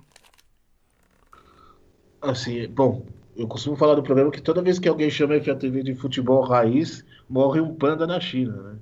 É, é a coisa que eu mais escuto. E me incomoda também muito, porque não tem essa de ah, futebol raiz, futebol moderno, futebol antigo, futebol Nutella. É tudo futebol, cara. E, e bom, e vamos por partes. Quanto ao seu Cristóvão, concordo que ele tem que jogar em Figueira de Melo, mas é, reforma. Vou usar a portuguesa, cara, de exemplo, uhum. cara. O Canindé tá caindo aos pedaços, cara. Aí tem gente que fala, vamos derrubar o Canindé e construir uma arena, porque aí a gente pode ganhar dinheiro fazendo show, ganhar dinheiro. É... Não, cara, não.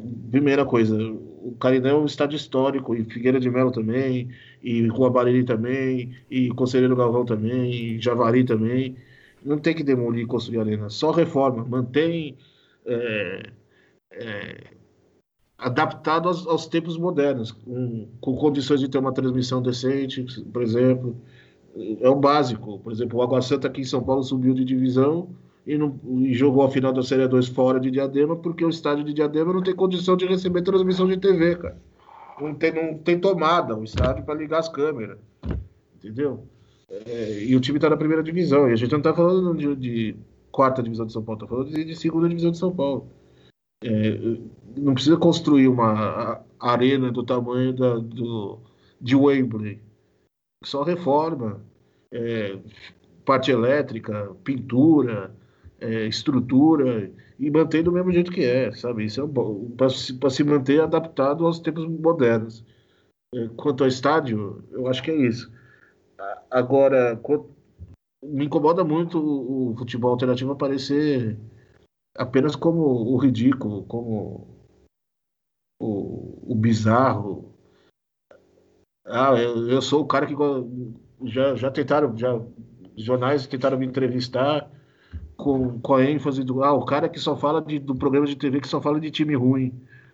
O louco pro futebol que só gosta de ver jogo ruim. Sabe? O, o, com todo respeito, com, com perdão da palavra, o cacete, sabe? Não, cara. É, não gosta de ver time ruim, jogo ruim, cara. Jogo ruim tem na Série A, na Eurocopa, na Copa do Mundo. Tem qualquer campeonato, justamente por ser 11 contra 11. Escócia e Inglaterra hoje foi um jogo horroroso, cara. Né?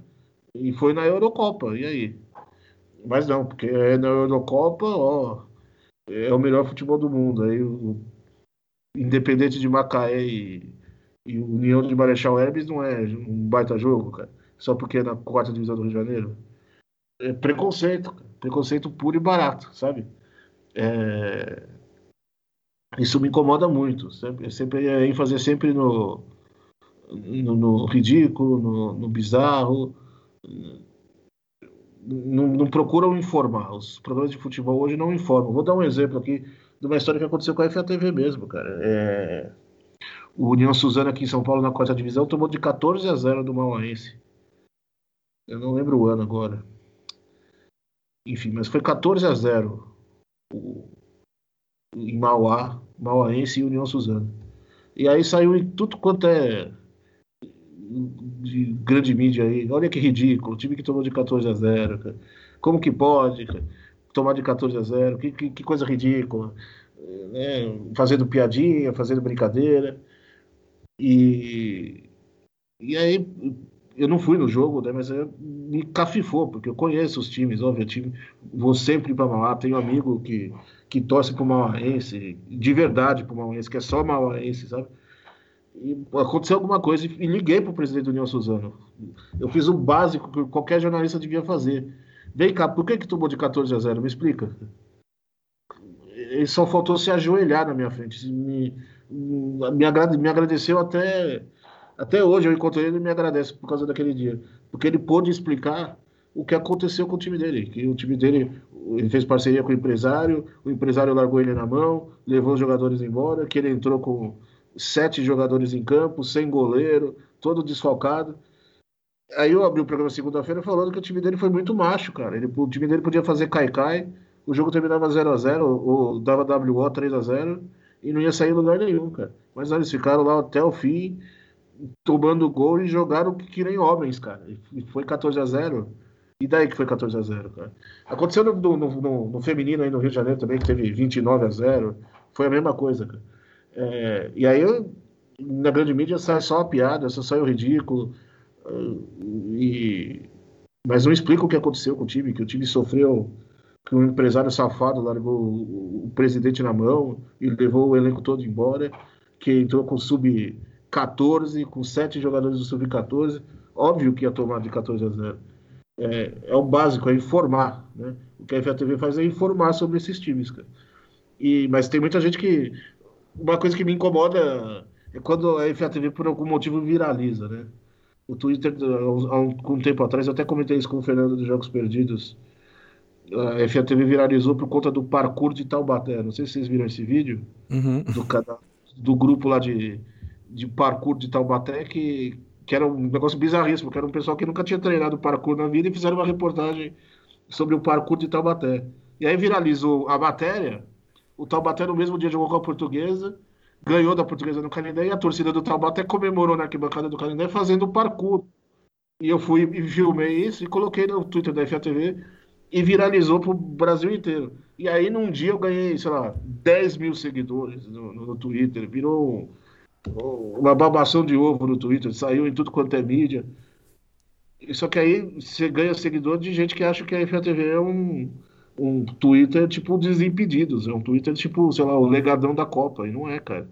Que só vai tirar, fazer piada com os times e, e não é. Aí eu posto, por exemplo, que eu fiquei triste porque o Curaçao foi eliminado da Copa do Mundo, eu recebo comentário de gente xingando. Ah, é, agora que a Copa subiu de o número de participantes, só vai ter esses times bizarros mesmo, esses times ridículos. Cara, você tá seguindo a FATV por quê? Se você acha Curaçao ridículo. Você não devia estar seguindo a FATV. Entendeu? É, isso me. A pessoa às vezes segue só porque o vídeo viralizou, porque é, uma piada que eu fiz viralizou. É, viralizou essa semana que eu coloquei que o Tolói na Eurocopa era como uma vaca em cima do telhado. Né? Como que o animal foi parar lá? Aí viralizou a mesma coisa. Ah, porque é um absurdo, porque a Eurocopa. Cara, é futebol alternativo. A Eurocopa teve. A Itália teve Costa Curta e Baresi. Hoje tá com o Tolói, que era reserva do Goiás. É, então, quando viraliza é muito ruim. Eu até brinco que eu não quero ter um milhão de, de visualizações no YouTube, não quero ser é, famoso. Eu tô nessa pelos times, cara. Eu tô nessa para ajudar esses times a aparecer, divulgar esses times. Óbvio, se eu puder pagar minhas contas com a FATV, perfeito. Mas não, cara, não. Eu tô nessa primeiro que eu gosto de futebol e que eu quero ver esses times crescendo. É sempre pelos times, cara. É sempre é, pelos jogadores que ficam seis meses desempregados, cara. Saiu uma, uma matéria do, do, de um jornal de Minas lá que tem jogador que fica nove meses desempregado, cara, porque o regular, o, calendário do futebol brasileiro é uma piada, cara. É, é por esses caras, cara. Você imagina se a sua empresa só trabalhasse três meses e você fica o resto do ano em casa parado, sem poder trabalhar, porque sua empresa só trabalha três meses. Você vai pagar as contas como? Você vai pagar o aluguel da sua casa, a escola do seu filho como? E, e a realidade, essa é a realidade de 80% dos jogadores do futebol brasileiro. E é por esses caras, por esses times que eu tô nessa, cara.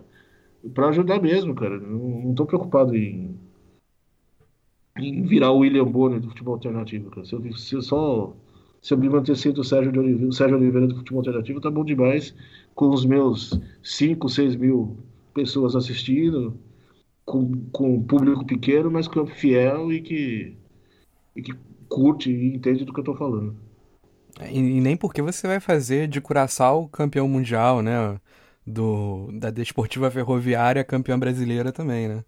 É, isso não vai se inverter, vai continuar dessa forma. Eu quero ver porque é diferente, cara. O maior chatice.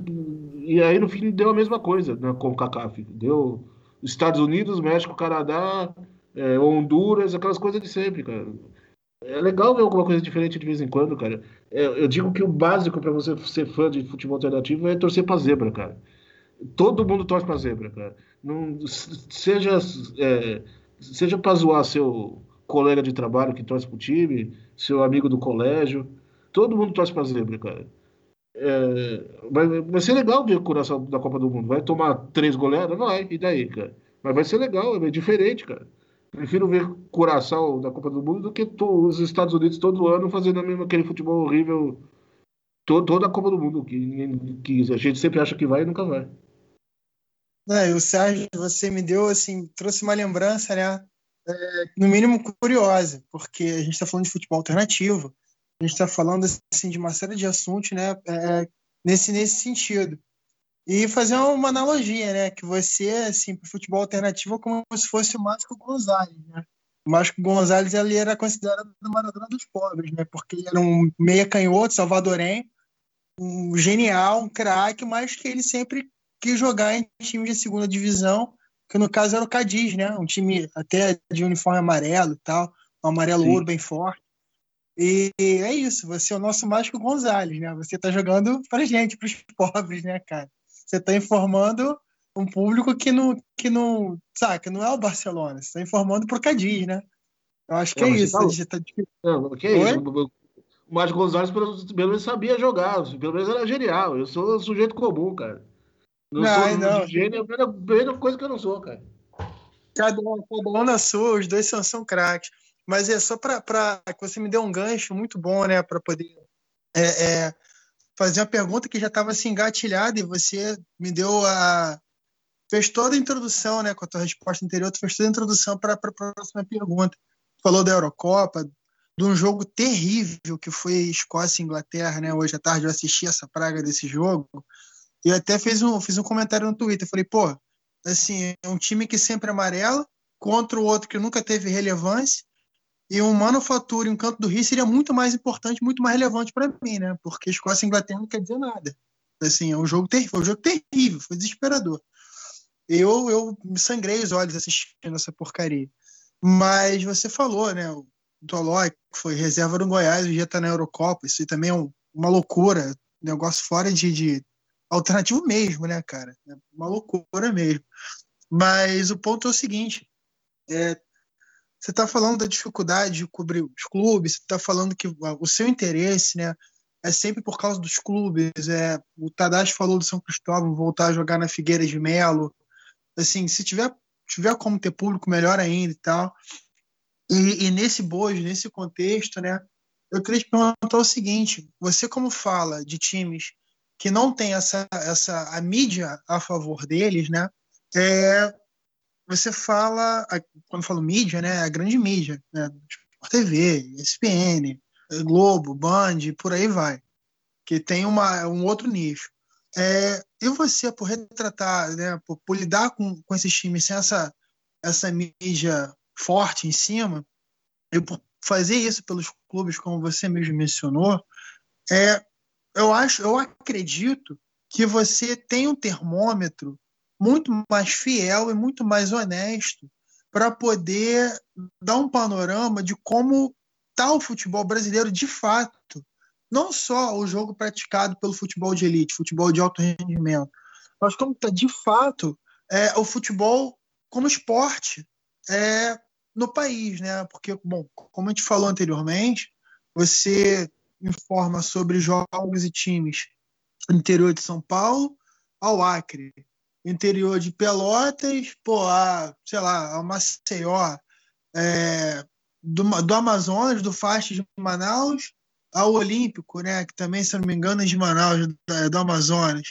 Enfim, você, você faz esse, essa cobertura a nível nacional, falando de times regionalmente, mas a nível nacional.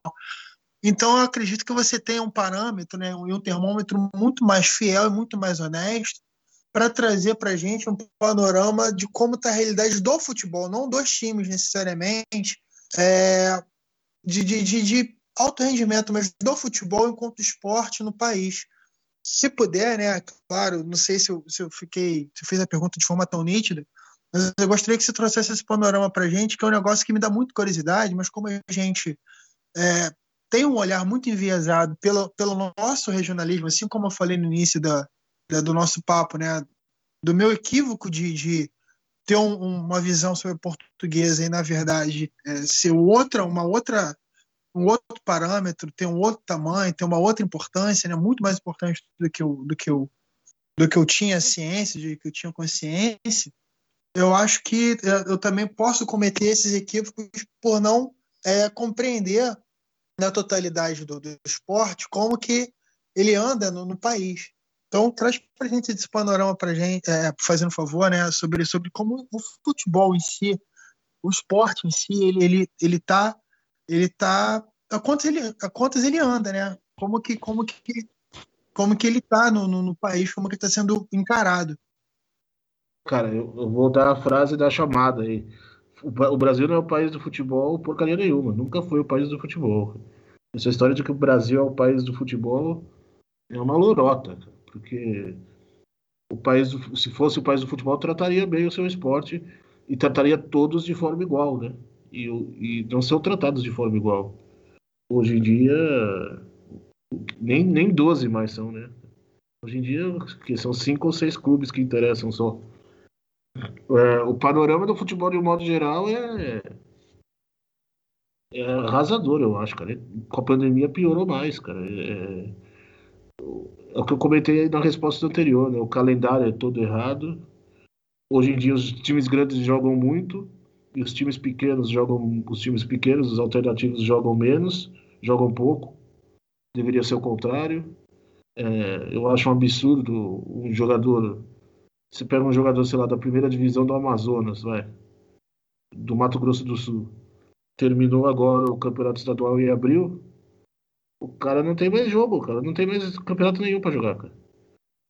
No Pará, por exemplo, o campeonato termina em março, a primeira divisão.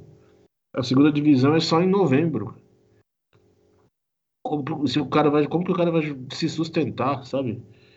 É, umas, esse é um dos motivos que, viu, que a gente vê o futebol é, acabando aos poucos. O futebol desses times. Eu não estou falando de times minúsculos, não estou falando do. Sei lá, do. Pinheiro do Maranhão. Não estou falando do. É, sei lá, do, de um time minúsculo. Estou falando de um 15 de Piracicaba, que é tradicional. Estou falando do, do, do próprio Juventus, da própria Portuguesa, do próprio Bangu, do próprio América. Vamos para a realidade de vocês aí. Olha, o América é tradicionalista. Olha a situação que está o América, cara. É um absurdo o time subir de divisão e não subir de divisão, por exemplo.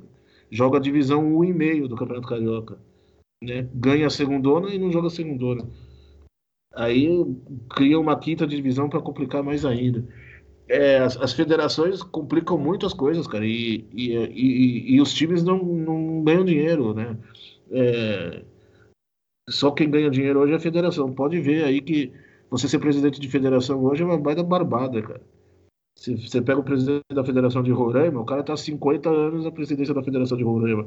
No Mato Grosso do Sul, o cara está há 40 anos na presidência do, da, da, Federação do Mato Grosso do Sul. É, sei lá, do Amazonas, a mesma coisa. Amapá, a mesma coisa. É, enfim, a própria CBF, né? Quantos anos a Avelândia não ficou? É muito bom ser presidente de, de federação, porque você vira milionário e quantos clubes estão comprando, vendendo almoço para comprar a janta. E repito, não são os times minúsculos, não estou falando dos times da, da, quinta divisão do Rio. Não estou falando do, do União de Marechal Hermes, eu estou falando do Olaria, que é gigantesco, cara. Estou falando do Bom Sucesso, cara, que teve que se vender para site de aposta para ter dinheiro e, e acabou sendo pego. Estou é, falando do, é, do, do Canto do Rio, que teve que quase mudou de nome aí porque veio um empresário maluco dos Estados Unidos querendo comprar o time, cara. As federações não criam campeonatos interessantes para os clubes jogarem, não fazem um regulamento decente para os clubes jogarem. Eu sempre digo no meu programa que a federação não serve só para fazer tabela. A federação tem que incentivar o, o campeonato local, incentivar o crescimento dos clubes locais e não só os da primeira divisão. Tem que criar campeonatos interessantes, tem que arranjar patrocinador para os campeonatos. É, é um absurdo, por exemplo, no futebol carioca, um time da quinta divisão, eu não lembro qual foi o time agora, acho que foi o, o Belfort Roxo, que, que deu WO porque faltou um enfermeiro no, no, no, no, jogo. Porque a federação exige dois médicos e dois enfermeiros no, no jogo de quinta divisão do Campeonato Carioca. Tudo bem, a saúde do jogador é importante. É o que aconteceu com o Eriksen aí na Eurocopa, pelo amor de Deus. Tem que ter médico e, e enfermeiro e, e ambulância e desfibrilador, mas duas ambulâncias, dois médicos, dois enfermeiros, na quinta divisão, uma só, eu acho que resolve. E aí o, o Belfort Roxo tinha dois médicos, duas ambulâncias e um enfermeiro. É porque faltou o enfermeiro, tomaram o WO e perderam o jogo. E aí os times têm que bancar teste de Covid, tem que bancar arbitragem, tem que bancar a viagem, tem que bancar hospedagem de hotel. A federação não ajuda em nada, cara. Por que, que a federação não arranja um patrocínio de, de uma empresa de ônibus para bancar as viagens dos times ou de uma rede hoteleira? Não precisa de um patrocínio do, do da Ambev, da multinacional, da, do, do, sei lá, da, de uma empresa aérea, da, um, um patrocínio pequeno, sabe? Pra, só para segurar os times mesmo, para E quando tem patrocínio, o dinheiro vai para a federação, não vai para os times, né? Aqui em São Paulo, pelo menos, é assim. As três divisões têm patrocínio e os times não veem o dinheiro do patrocínio. É, a, a, federação tem que ajudar os times. As federações que estão fazendo isso, o futebol cresceu. O Ceará é um ótimo exemplo, por exemplo. Tem um futebol organizadíssimo. Olha como estão Fortaleza e Ceará na primeira divisão. O Ferroviário está voando na Série C. Os campeonatos são organizados, segunda, terceira divisão organizados, com um calendário bem feito. O jogador que não é aproveitado é, em Fortaleza e Ceará, que jogou a primeira divisão, imediatamente ele vai para a segunda divisão, e quando acaba a segunda divisão, imediatamente começa a terceira divisão, e quando acaba a terceira divisão, tem Copa. Deveria ser assim em todo o estado. Tem a Copa Amazonas, a Copa Pará, a Copa Rio, a Copa Minas, ou então Copa Norte, Copa Rio São Paulo, Copa Regional, mas entre os times tradicionais, cara. Né? Os times tradicionais estão morrendo, que me, pergunta, me preocupa muito. Veio o 15 de Jaú, na quarta divisão do, do, do Brasileirão. Veio o Rio Branco de Americana, na quarta divisão do Paulista. União Barbarense, teve o arbitral da, da, da quarta divisão paulista ontem desistiu do campeonato, cara. União Barbarense, que é gigantesco, cara. Né? Francana desistiu do campeonato. Aí você vai aí pro Rio, é, o Canto do Rio não jogou a quinta divisão do Campeonato Carioca. E a gente tá falando do, do, pô, do time que tem hino composto pelo Lamartine Babo, que é gigantesco, cara. Aí você vai no Maranhão, o Expressinho tá, tá sem jogar. O Alecrim, tá lá no Rio Grande do Norte, que é gigantesco, tá pedindo, tá com o Pires na mão. A gente, são times que jogaram Série A, times tradicionais, Operário do Mato Grosso do Sul. Não estou falando de times minúsculos. Estão é, matando os times tradicionais, estão matando os times grandes, cara. A própria Portuguesa é vítima disso, a América é vítima disso. Tunaluso, cara. Tunaluso é bicampeão brasileira, cara. E, e, e, e tá arrasada, sabe? Parte das. Óbvio, os times precisam correr muito atrás, mas parte muito das federações essa, essa arrumar essas coisas. E os grandes quebram o olho, hein? A gente tem aí o, o Corinthians devendo um bilhão, cara. É, olha a dívida do Botafogo, dívida de o Cruzeiro na situação que tá. E os times não fazem nada para sair desse buraco, cara.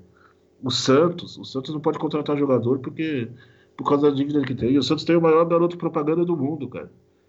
Assim, é só o maior de todos os tempos vestir a camisa do Santos. Né? Se, se, se, o Pelé jogasse no Barcelona, o, o que o Barcelona está fazendo de dinheiro com a imagem do Pelé hoje, cara? E o Santos não usa. O, o Botafogo poderia usar a imagem do Garrincha hoje para o mundo inteiro e não usa, cara. É, e outros clubes aí, cara. É, eu tenho experiência com outro, outro ponto que me irrita muito. É, você vai para um. Eu fui para Argentina e eu consegui entrar em todos os estádios e museus de todos os times que eu, eu, que eu pude, para conhecer a história desses times. Aí vem um gringo para cá, vem um estrangeiro para cá, tá tudo fechado. Se ele quiser vir no Morumbi aqui ver o, o Museu do São Paulo, o Museu do São Paulo tá fechado. Tudo bem, estamos em pandemia, a gente releva. Mas num, num período normal, tá tudo fechado. Os times não têm museu, os times não têm loja, os times não têm produto oficial. Você, mesmo de um time grande, para você arranjar uma camisa de um time grande é uma dificuldade, cara. Camisa de, feminina, que é uma coisa básica, que todo time deveria ter. Camisa infantil. Os times brasileiros não vendem essas coisas, cara. Aí você vai no, no fora do país tem até cueca dos times. E, e, e os times brasileiros, não, quando tem camisa, é 400 reais. Cara. Por isso que o futebol brasileiro não faz oferta a gente. O futebol brasileiro, o, o, Brasil nunca foi o país do futebol. Nunca. É. Sabe, sabe o que me lembrou te ouvindo agora? Eu, eu já conheci alguns estádios em São Paulo, mas eu nunca tive, eu nunca tive a oportunidade de ver um jogo no Canindé. E aí eu lembro que em 2011 eu fui num. Eu fui comprar ingresso no Carindé para um jogo que não era no Carindé. Não sei se isso é uma prática comum aí em São Paulo de vender ingresso em, em outros estádios. Eu fui comprar um ingresso no Carindé para ver um jogo na Arena Barueri. E eu nunca tinha ido no Carindé, né? Continuei sem ir depois disso. E aí eu lembro que eu fui lá, comprei o ingresso, tinha ninguém na, na, na não tinha fila, né? A bilheteria estava aberta, obviamente, mas não tinha ninguém. E aí eu lembro que eu perguntei pra, um, pra uma pessoa que tava no portão ali se eu podia entrar, porque eu queria pelo menos ver um pouquinho ali do Canindé de dentro, né? Porque ele é. Não é um estádio que você consegue ver nada, você consegue ver, porque ele é muito grande, né? Então você não consegue ter uma visão do campo, você não consegue ver nada ali de fora. Eu queria, eu queria conhecer um pouquinho, tava com tempo, né? Eu falei, pô, será que eu posso entrar? Eu tava com, com mais dois amigos ainda. E, e, eu nunca tinha ido. Eu falei, dá pra gente entrar só pra ver, tirar uma foto? Cara, ah, não, não pode. É, é difícil, né, cara? Não, e, e, você vai. Pô, eu tenho, eu tenho amigos que foram pra Europa que. Parece que o Liverpool até reunião com o técnico você pode fazer, cara. Sabe? Você pagar o tem um pacote lá que você consegue até entrevistar o treinador se você quiser, cara. Eu já ouvi falar disso. E aqui em São Paulo, eu tenho uma história que eu já até contei no programa ao vivo aqui. Eu tenho uma amiga alemã que o marido é apaixonado por futebol. Ela fez intercâmbio comigo, faculdade, era intercambista do, da faculdade comigo, e a gente virou muito amigo. Ela casou com um cara fanático por futebol e eles vieram para o Brasil, porque ela tinha muitos amigos aqui. E, ele, e, eu, e ela, sabendo que eu gostava de futebol, quis que eu levasse ele para conhecer os estádios. Não rolou, simplesmente não rolou, porque nenhum estava aberto. Eu consegui dar portuguesa porque eu tenho meus contato ali e, e, a portuguesa tem um museu bem legal. Eu levei ele da portuguesa, no Canindé, mostrei o, o, museu da portuguesa. Mas, pô, Palmeiras, São Paulo, Corinthians, não, não, não simplesmente não dava para entrar. Não, não, tem informação no site, não tem contato nenhum. Como que um cara que torce para o Manchester United da vida, que quer conhecer os times do Brasil, vai conhecer os times do Brasil, cara? O São Paulo é tricampeão mundial e, e não recebe visita de estrangeiro. É um absurdo, cara. É. E, Sérgio, recentemente o programa voltou, né, depois de um período parado. E, e assistindo um desses programas, logo quando ele voltou, eu estava assistindo e eu lembro que você ficou é, indignado com a volta do, do futebol, né? O que, nesse caso, já é uma batalha perdida há, há um bom tempo, mas da perspectiva né, de quem cobre o futebol nacional a, a fundo, e mesmo falando especificamente sobre uma realidade que você conhece melhor, porque, se não me engano, você estava falando da imposição da, da FPF para aplicação dos protocolos de segurança que eram utilizados na série A1, na A2 e na A3. E aí eu lembro que você chegou até a defender um, um auxílio emergencial né, aos clubes como uma alternativa talvez mais viável para que eles não fechassem as portas. Eu gostaria de te ouvir né, sobre o futebol em período de pandemia Afinal, é, a gente já se acostumou com a volta do futebol, mas a pandemia segue e está pior do que o ano passado, apesar das vacinas. Eu quero te ouvir mais sobre isso, até porque é uma questão que tem um pouco a ver com o que você falava antes, né? As federações enriqueceram, enriquecem, os clubes, não sei, se posicionam de uma maneira que às vezes a gente não entende. Eu não sei se, se, são só favoráveis às federações, mas certamente, na maioria das vezes, vão na contramão do que os torcedores é, gostariam que, que acontecesse. E, e, muitas vezes eles têm que fechar a porta, né?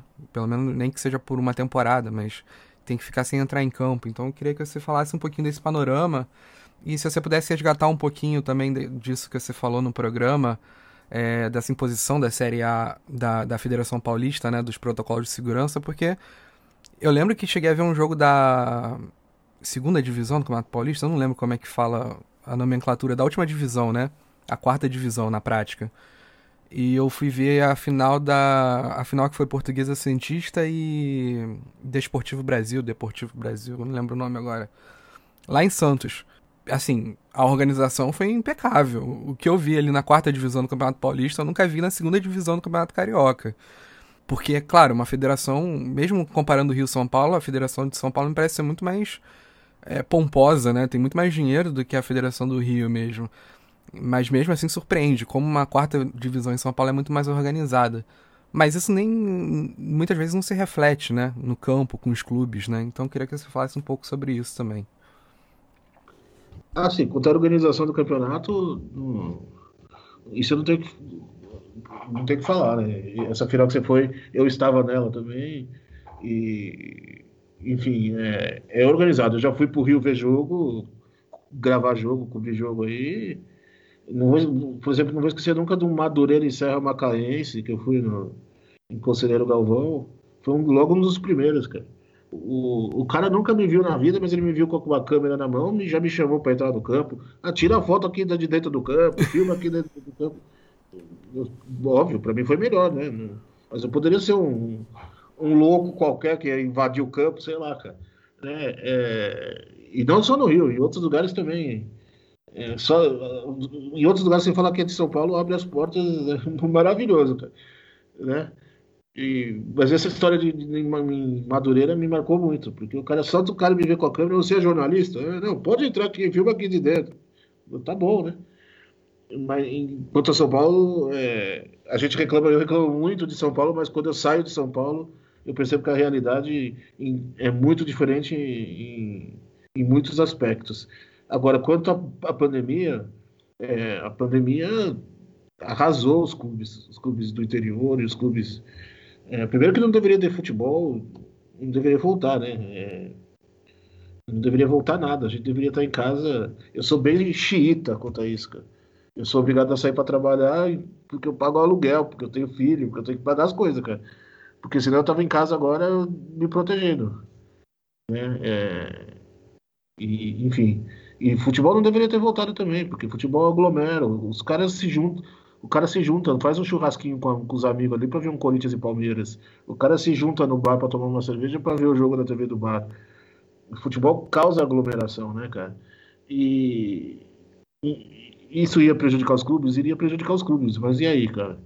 O que é mais importante, né? A, a vida do povo, a vida do funcionário do clube ou, ou ter jogo? É, essa é a minha grande discussão, cara. Aí a gente pega Gabigol em em cassino, seu Lucas Lima fazendo festa, igual ontem aí que a torcida do Palmeiras pegou o Lucas Lima.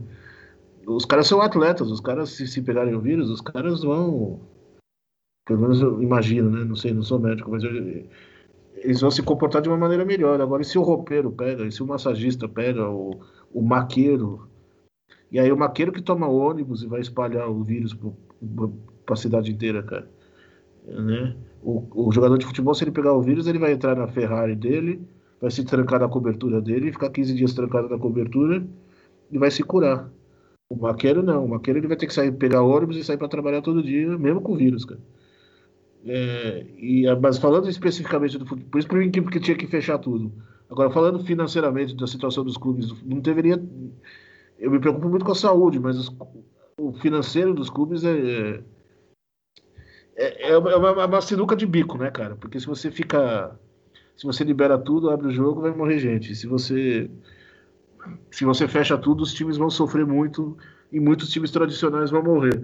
Por isso que eu defendia uma espécie de auxílio emergencial das federações para os clubes menores. É, e, e isenção de taxa também, né, cara? O jogador tem que, o clube tem que pagar taxa para escrever o jogador tem que pagar taxa de arbitragem, tem que a federação não banca os testes de covid, é, o que eu comentei, paga viagem, paga hospedagem, é, e aí é um protocolo desumano, né, é, o, a Federação do Paraná queria fazer protocolo com dois ônibus por clube.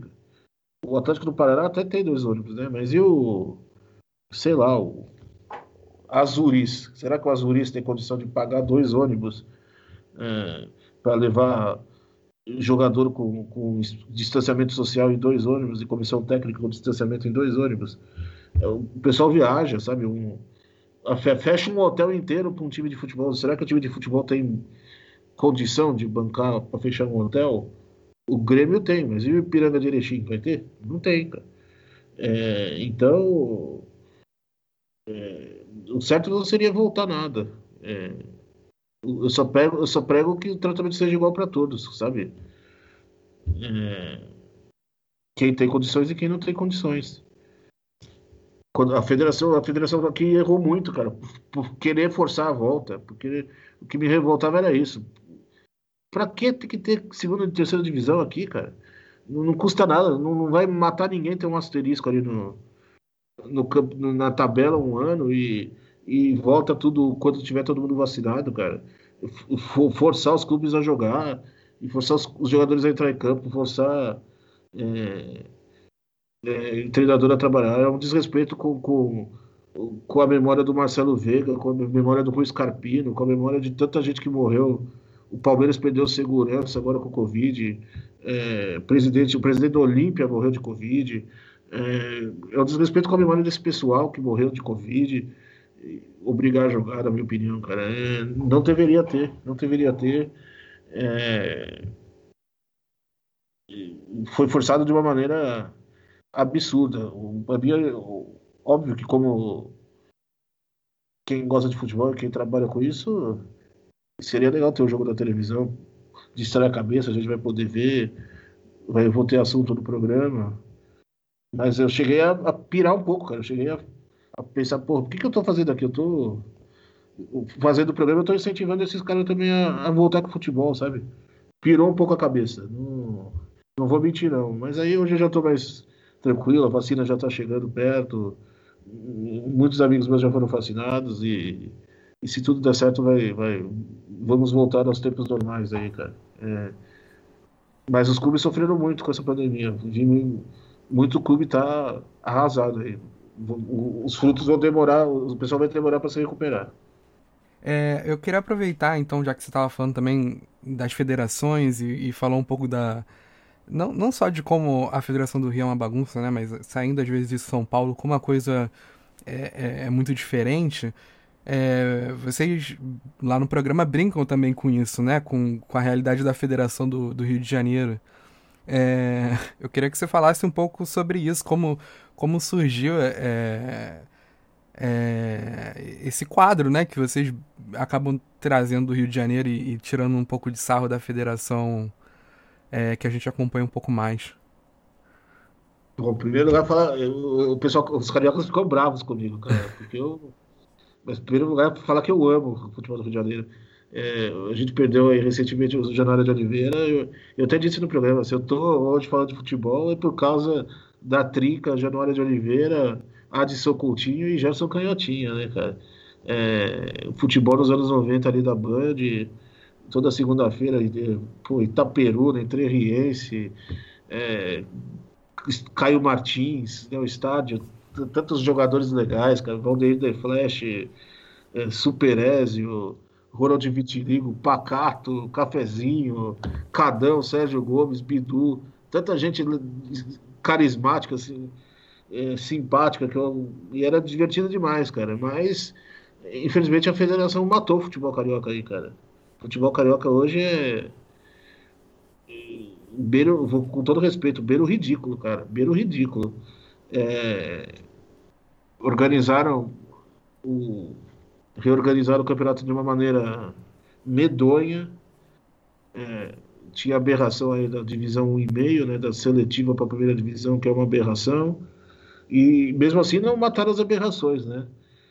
É, por conta desse excesso de aberração, toda semana tinha uma, uma aberração, toda semana pintava uma notícia bizarra do futebol carioca. Era o, WO pelos motivos mais bizarros do mundo. Já, a gente já deu notícia do WO das delegações chegarem no estádio, tinha um circo no meio do estádio, armado dentro do estádio. Você imagina, a federação marca um jogo para um estádio que tem um circo armado dentro do, do gramado os jogos, os dois times chegam, as duas delegações chegam para jogar, o cara do circo fala, não, não vou sair, porque eu aluguei aqui o espaço. E aí dá WO duplo. É, histórias das mais bizarras do, do futebol carioca, né? É, e aí, jogador que mostra a bunda para comemorar gol, é, teste de Covid, que, equipe que manipula teste de Covid, equipe que se vende para para site de aposta, que é a, a, nova desgraça do futebol brasileiro, são esses sites de aposta aí. É, e aí a, a, federação, esse ano a gente vai ter o Macaé que vai jogar quatro divisões, vai bater o recorde, cara. Vai jogar quatro divisões do estado no mesmo ano. Jogou a primeira divisão, vai cair para segunda, caiu para segunda, tá na lanterna da segunda, vai jogar a terceira e do jeito que tá indo vai ser rebaixada da terceira e cair para quarta do mesmo ano. Nunca em federação do em futebol nenhum do mundo um time jogou quatro divisões do seu estado no mesmo ano, né? E o Bacaia provavelmente vai conseguir isso. Por quê? Porque a federação é uma bagunça. E aí no programa eu criei o um momento futebol carioca, que a vinheta é com a música dos Trapalhões e o caixa d'água escorregando na escada, aquela cena clássica da caixa do caso do, do, do simpático caixa d'água escorregando na escada, fugindo dos repórteres, né? E aí os cariocas ficam bravos comigo. Pô, você tá tirando o sarro do futebol carioca. Futebol carioca que. É, de tantas glórias, de tantas vitórias, mas não, cara. É, é chamar atenção pra, pra, pra ver se alguém se toca, cara. E ninguém se toca. É, eu, até coloquei no Twitter da FTV essa semana os gols de Independente de Macaé e Bela Vista, cara.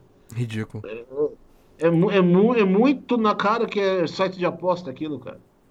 Mas, mas nem, nem se eu tiver, nem se fosse o time da UTV aqui jogando aqui da divisão do Carioca, a gente ia tomar os gols que o Bela Vista tomou ali, cara. Sabe? É, e, e, ninguém faz nada, ninguém ninguém reclama, ninguém, a federação não faz nada, a CBF não faz nada, ninguém denuncia. É, você vai, você vai nos, nos, jogos aí, a gente, eu, eu, eu, eu que sou imprensa, eu vou, em alguns jogos. Você tem, sei lá, cinco pessoas cobrindo o jogo e 50 no celular falando inglês, entregando o site de jogo para site de aposta, sabe? Virou isso, infelizmente. E o futebol carioca é uma bagunça, desorganizado, tem WO toda semana, cara. Time que desiste, time que. Olha o que o Mesquita fez aí o ano passado, bom sucesso é, time que frauda resultados, que frauda teste de Covid. É uma pena, cara, porque o futebol carioca é, é, é tão vencedor, né, cara? Tanto cara bom, Zico, Garrincha, é, Renato Gaúcho jogaram futebol carioca, tantos caras, quantos craques nasceram aí, cara. E, e aí a gente vê. As, não, e não é só divisão de acesso, não, a primeira divisão também, né, cara? É. Virou uma bagunça, é mais para chamar a atenção do que, óbvio, a gente faz pro lado da piada, a gente puxa pro lado da. A gente tem o momento jurídico também, que toda semana tem uma notícia de algum de algum campeonato que entrou na justiça porque teve time que escalou jogador irregular, a gente criou um momento jurídico no programa. A gente tem o momento remédio também, que é uma vinheta com o Alborguete, sabe o Alborguete, aquele apresentador, uhum. gritando. É, porque eu também me revolto um pouco, eu sou um pouco revoltado da vida. E aí eu me revolto. Então é uma maneira também de, de relaxar o programa, de fazer o programa ficar menos carrancudo. Mas é, a vinheta é piada, mas o momento é sério. É um momento para ver se alguém se toca, para tentar alertar alguém que o que está acontecendo é um dos maiores estados do país, cara. A gente não está falando, do, com todo respeito, pelo amor de Deus, a gente não está falando de Roraima, do Acre, do Amapá. A gente está falando do Rio de Janeiro, cara, do futebol carioca, do futebol de Flamengo, do futebol de Vasco, de Botafogo, Fluminense América que estão que tá morrendo, estão matando. Você vai lá na, você vê a sede do, da Federação Carioca, é um luxo só, é uma coisa linda, cara. Aí você passa na frente de, sei lá, do Figueira de Mel, tá caindo aos pedaços. Eu acho que isso já mostra um pouco a situação. Sim. O Felipe até me lembrou aqui que a gente fica trocando umas mensagens no WhatsApp aqui só para combinar as perguntas, a ordem, tudo antes. E ele falou assim, pô, você falando do, do Macaé disputar quatro divisões ao mesmo tempo, me lembrou do Roxinho, né? Do, do Campus Atlético Associação. E aí é uma história que, que pega bastante comigo, porque com o Felipe também, porque nós morávamos em Campos na época. E aí o Campos é um time que volta, né, depois de 28 anos inativo, ele volta para a terceira divisão na época e ele faz o caminho até a primeira divisão no menor tempo possível, né? Ele sai da terceira para segunda, da segunda para primeira. E sempre existia essa questão no Rio, né?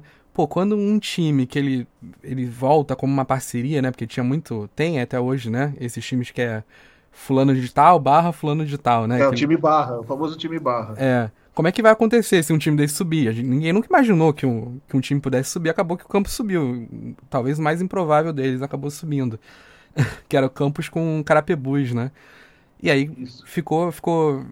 Pra federação era sempre Carapebus, mas no geral era Campos mesmo que o pessoal falava, né? E aí o Campos não passou da seletiva, né? Desse, desse limbo entre a primeira e a segunda divisão. O Campos acabou não, não tendo que jogar com os grandes, então esse nem foi um assunto que ganhou muita repercussão. Mas foi isso, o Campos começou 2017 disputando a primeira divisão do Campeonato Carioca e ele terminou 2017 disputando a quarta divisão do Campeonato Carioca, né? Que foi quando inaugurou a quarta divisão. Acabou a parceria, o Carapebu jogou a segunda divisão e aí o Campos volta, mas aí tendo que jogar a quarta divisão. E isso ninguém entendia na cidade, imagina fora, né? Agora, você imagina na cabeça do, do, do, do exatamente do, do cara que não acompanha muito a situação das divisões de acesso quando ele viu que. Ah, ele, sei lá, ele viu de relance que o Campos vai jogar com a terceira divisão, aí dois meses depois ele tá vendo que o Campos tá na primeira divisão. O cara vai. Pera aí, cara. né? Imagina o cara de Macaé que tá vendo que viu o Macaé jogando a primeira divisão, aí, jogando com o Flamengo, com o Vasco. Aí ele vai abrir o jornal daqui dois meses, vai estar tá jogando lá com o União de Marechal Hermes. E aí, cara? Como que você explica um negócio desse, cara? É, sem falar o investimento das, dos empresários da cidade. Como que um time joga. Vai conseguir patrocínio como, cara? Se o time não, em janeiro ele tá na primeira divisão e no, em cinco meses ele tá na quarta. Aqui em São Paulo, a última vez que aconteceu isso, teve time que morreu, que nunca mais voltou, cara. Né? Porque a federação remodelou os campeonatos jogou o time da segunda divisão para sexta. O time nem quis voltar. Nem, o, o próprio São Paulo de Avaré morreu na, que era o time da minha cidade, morreu nessa reformulação. Tava na terceira divisão, a federação mandou pra sexta, sem dó nem piedade, e pra que, que eu vou jogar se eu tô na sexta divisão agora? matou um monte de time. É, é uma prova e, e, e, vai acontecer aí no Rio de Janeiro também. Muito time vai desistir, vai morrer. É, eu estava vendo uma pesquisa hoje de que desde os anos 60 São Paulo, 2021 é, é o ano com menos times profissionais no estado de São Paulo. A gente vai ter só ter 70 times juntando as quatro divisões. Já teve ano com 120 times, 150 times juntando todas as divisões. E esse ano a gente vai ter metade, óbvio, um número absurdo ainda. Mas a gente vai ter muito menos times, e aí por conta de pandemia e por conta dos erros das federações aí. É, e acabar favorecendo isso que aconteceu com Bela Vista, né? É, um jogo super estranho, porque ninguém vai cobrir a quinta divisão, ninguém tá nem aí pra quinta divisão é, num, num, estado que, se muito, deveria ter uma terceira, né? Eu acho que em São Paulo, talvez São Paulo seja o único lugar do Brasil que a gente pode falar, quatro divisões estaduais ainda, ainda vai. Agora, no Rio e em qualquer outro lugar, é, não dá, é um absurdo você falar mais de três, né? Você faz Sem uma dúvida. segunda divisão com 20 times ali, e uma terceira você faz até regionalizada, você coloca vários times. Eu acho que é, é um formato muito mais interessante, né? Sem dúvida. É, então, Sérgio, eu quero encerrar aqui. queria ouvir algumas histórias que, que a FA acabou dando luz. Uma das que eu lembro é mais vivo na minha cabeça, e se você puder relembrar mais alguma outra que, que tiver a memória, que você guarda com algum carinho. Mas a primeira que me vem à mente é a do Peri Lima, né? Que vocês acabaram ajudando o time. A ajudar a temporada do time ali, financeiramente, inclusive, né? Eu queria que você falasse desse episódio e se você lembra de mais algum com, com carinho também, além desse. Ah, tem alguns, tanto da parte da comunidade quanto da parte do programa, né? O da Perilima é legal porque o programa já existia, né? Foi, um, foi, foi junto esse, feito esse projeto, né? Que nasceu dentro da comunidade, ainda na época do Orkut, e que virou e que transformou para o programa. Perilima, para quem não sabe, é um time da segunda divisão da Paraíba, eh, de Campina Grande, que é um time que ganhou o, carisma da comunidade de, do futebol alternativo porque por ter o jogador mais velho em atividade até hoje recordista é, o jogador mais velho da história do futebol brasileiro que é o que por coincidência é o dono do time técnico do time e camisa 10 do time e que leva o nome do time né? Que é o seu Pedro Ribeiro Lima e daí veio o nome do time né? Peri Lima e aí pintou a notícia que, os, que, que a Perilima não ia entrar em campo, porque o governo da Paraíba tinha um, uma espécie de, de incentivo lá que o, que o governo dava e, e cortaram esse incentivo para os clubes. E aí pintou a notícia que o Perilima não ia jogar e a gente pô, e era justamente na época que, que a gente tava que, que o seu Pedro ia bater o recorde de, de jogador mais velho da história do Campeonato do Futebol Brasileiro, a vestir um a jogar um futebol um, por um clube profissional, né? E a gente querendo ver dele bater o recorde. Pô, seu Pedro tem que jogar, ficou aquela, aquela história. Vamos tentar fazer uma vaquinha para ajudar o seu Pedro, né? E, e, aí a gente, na própria comunidade mesmo, entre a gente, começou dentro da comunidade, né? Uh, juntamos dinheiro e aí veio a ideia de usar de expandir para a FATV. A FATV era, era o, pô, o, auge de audiência da FATV, e, e, e, e, assim, aí eu puxo um pouco a sardinha para o lado do programa. Estouramos essa bolha com o programa, né? E aí veio muita ajuda de gente de, de fora da bolha do futebol alternativo, né? Porque se encantou com a história, de que é uma, acima de tudo é uma história de amor do futebol, né? Porque é um senhor de 60 anos que pega os funcionários da fábrica dele, uma fábrica de sordas, né? E monta um time com o nome dele, entra na Federação Paraibana e joga a segunda divisão da Paraíba e é a camisa 10 do time com 60 anos. E aí a história atravessou o país, né? A gente teve ajuda de todos os lugares do mundo, né? Porque com a internet foi, com o programa sendo na internet foi para o mundo inteiro.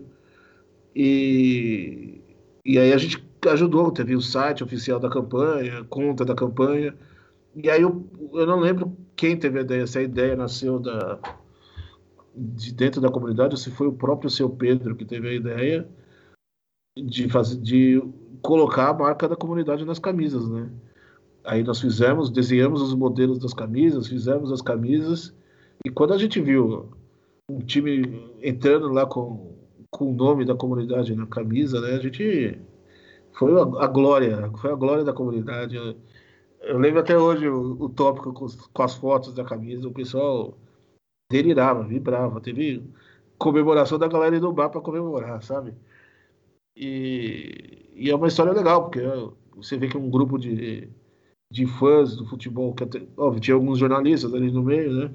Mas um grupo de fãs do, de futebol fazer uma vaquinha para se juntar, para ajudar um time que, que nenhum deles é torcedor, que só tem simpatia.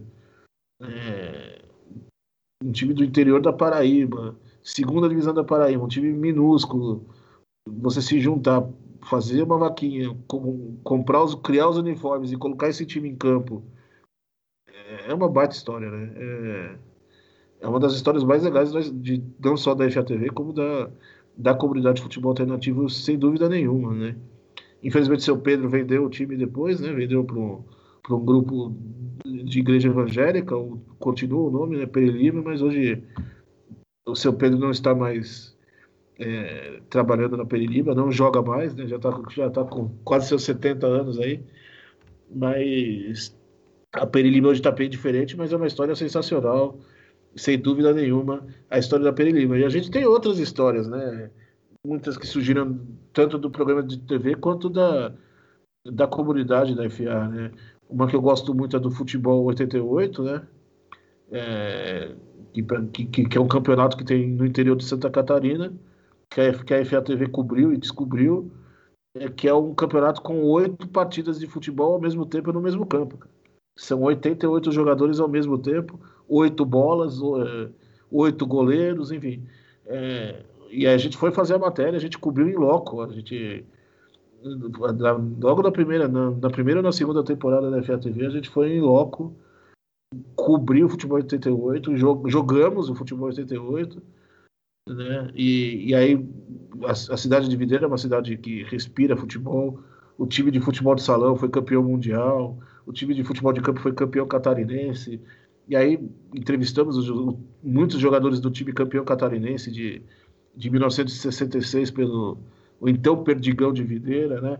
É, virou um, um, muito mais do que simples um campeon, do que um simples campeonato de futebol alternativo bizarro. Virou um, um programa em homenagem a, a, a jogadores, a, a, um time que, que foi campeão catarinense, que fez história no, no futebol catarinense. É uma história muito boa.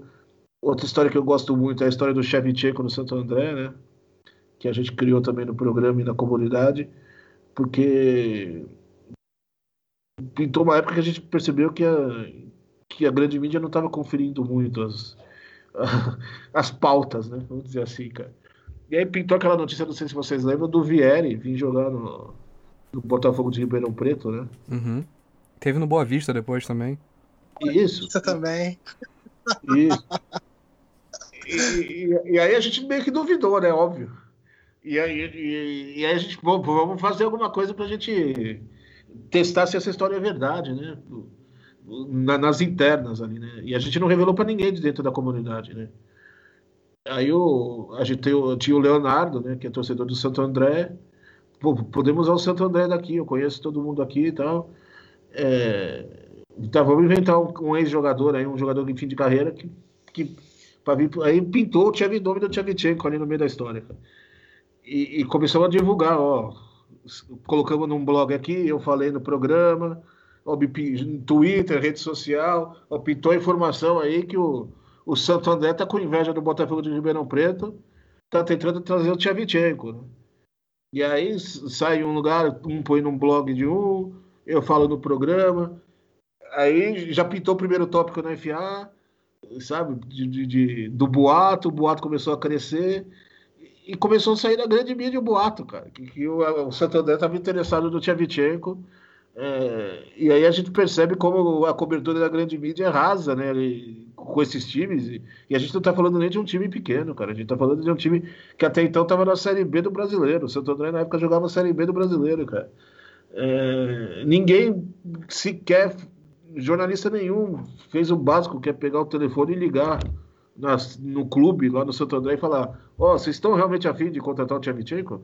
Ninguém fez isso, simplesmente pegaram a informação que a gente soltou com, com o nosso texto, com, com, o nosso, com o nosso release, que a gente criou mesmo no, no, entre nós e soltamos na, na, mídia, na nossa mídia, nem na grande mídia foi. E, e a informação pipocou para o Brasil inteiro que o Santo André ia contratar o Tchevchenko, né? Até alguém realmente fazer a coisa certa, não lembro quem foi, e ligar para o presidente do Santo André, o presidente do Santo André desmentir, não, não temos nem dinheiro, nunca pensou da nossa cabeça contratar o Tchevchenko. Aí, óbvio, aí, aí a gente revelou para a FA, a gente fez, divulgou para todo dentro da FA que, que a gente armou isso, né? Mas até então era.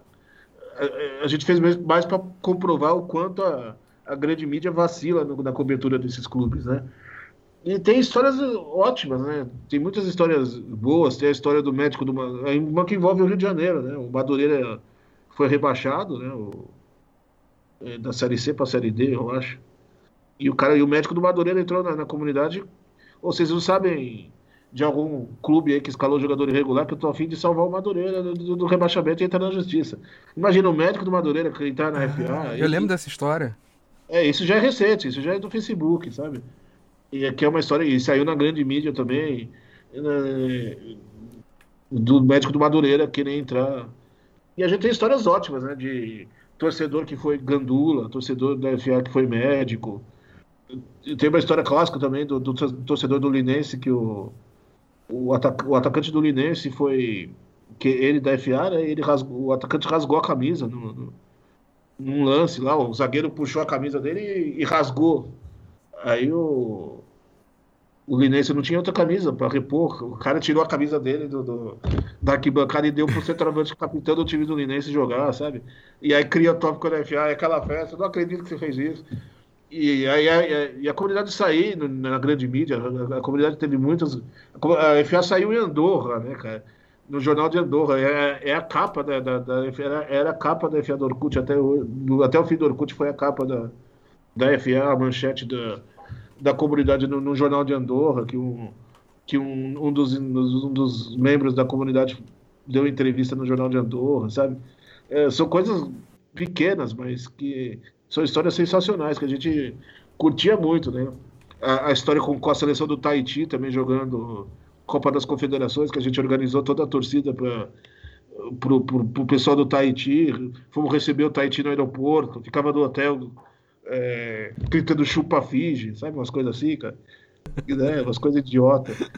Mas, é, e, mas era divertido, a gente se divertia muito. E os inúmeros encontros de, de, de, de fã, de colecionismo de camisa que a gente organizou, é, eventos de debate mesmo, né?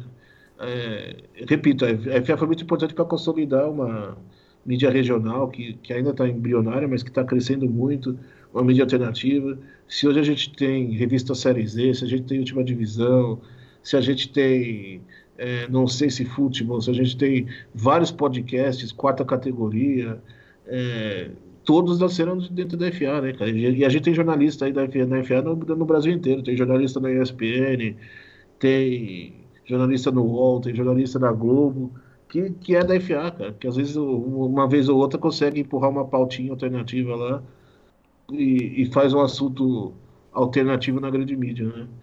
A gente sabe que é difícil, é, é engatinhar, estamos engatinhando ainda nisso, mas quem sabe um dia a gente não vira uma Inglaterra, uma Argentina aí que tem revista especializada na quarta divisão, tem programas de TV. Programa de TV tem FATV, mas a gente, eu digo, um programa de TV numa grande mídia, né? Quem sabe um, um dia a gente não coloque um programa alternativo numa Sport TV da vida, numa ESPN, seria como é o Liga dos Últimos lá em Portugal, um, um programa que inspirou muito a FATV, que era na, na, no principal canal da na RTP, né, cara? Um programa que só cobria distrital do Campeonato Português, e era espetacular, cara. É, quem sabe voltar ao que os jogos perdidos faziam na Rede TV, né? De, de toda semana ter um jogo que eles cobriam lá na Rede TV. Enfim, é, a gente engatinha, mas um dia a gente chega. O, a gente está passando por uma crise de meio de identidade, o pessoal não reconhece muito o que é futebol alternativo. A gente vê alguns canais aí falando de Eurocopa, de, de é, comentando o jogo da Série A, comentando, postando notícia do, do Palmeiras, do Flamengo. São todos amigos, eu não quero criticar, mas eu acho que os, os times alternativos precisam mais, né? Vamos falar de segunda do Ceará, vamos falar de é, tentar denunciar o que acontece aí no Rio de Janeiro, dos absurdos que acontecem aqui no, da Federação Paulista entregar dar 12 mil de reais de, de patrocínio para os clubes da quarta divisão. 12 mil reais você não paga um mês de salário dessa galera, cara, de um elenco de futebol. Enfim, tentar melhorar. Eu repito, óbvio, se eu ganhar dinheiro, duvido muito ficar milionário, mas se eu conseguir pagar minhas contas com, com futebol alternativo, ótimo. Mas eu não estou para ganhar dinheiro, eu estou para ajudar os times, ajudar os jogadores, fazer crescer essa mídia. Toda vez que eu vejo crescer num, um, nascer num site novo, um podcast novo de futebol, como é o de vocês, inclusive, cara. É, eu vou sempre ajudar, sempre colaborar, sempre vou estar disponível, porque é pelos times, é pelo futebol, é pelos, pelos jogadores, é, é para melhorar um pouco a situação do esporte no Brasil, né, cara? É, perdemos uma grande oportunidade quando tomamos de 7 a 1 de se virar para a gente e, e fala, ó, tá na hora da gente falar só de futebol brasileiro. Vamos valorizar o nosso, vamos olhar para o nosso umbigo e parar de puxar o saco do Barcelona, de puxar o saco do Chelsea, Liga dos Campeões. Vamos parar de transmitir campeonato russo na TV aberta e passar a transmitir Série A2 do Paulista, Série A3 do Paulista. Acho isso um absurdo, cara. Com todo respeito ao campeonato russo e passa lá na Band, né, cara? Mas eu preferia muito mais ver o. E eu, eu assisto, hein? Porque eu gosto de futebol. É, é, o que eu falei, pode estar passando o jogo que for na TV, eu vou assistir. Mas a gente vê o campeonato russo, eu acho muito mais interessante passar o, um, um, um, o campeonato feminino, que seja, é, campeonato de aspirante, é sub-17, sub-18, campeonato de divisão de acesso, do que pagar pau pro campeonato russo, pro campeonato holandês que passa na TV.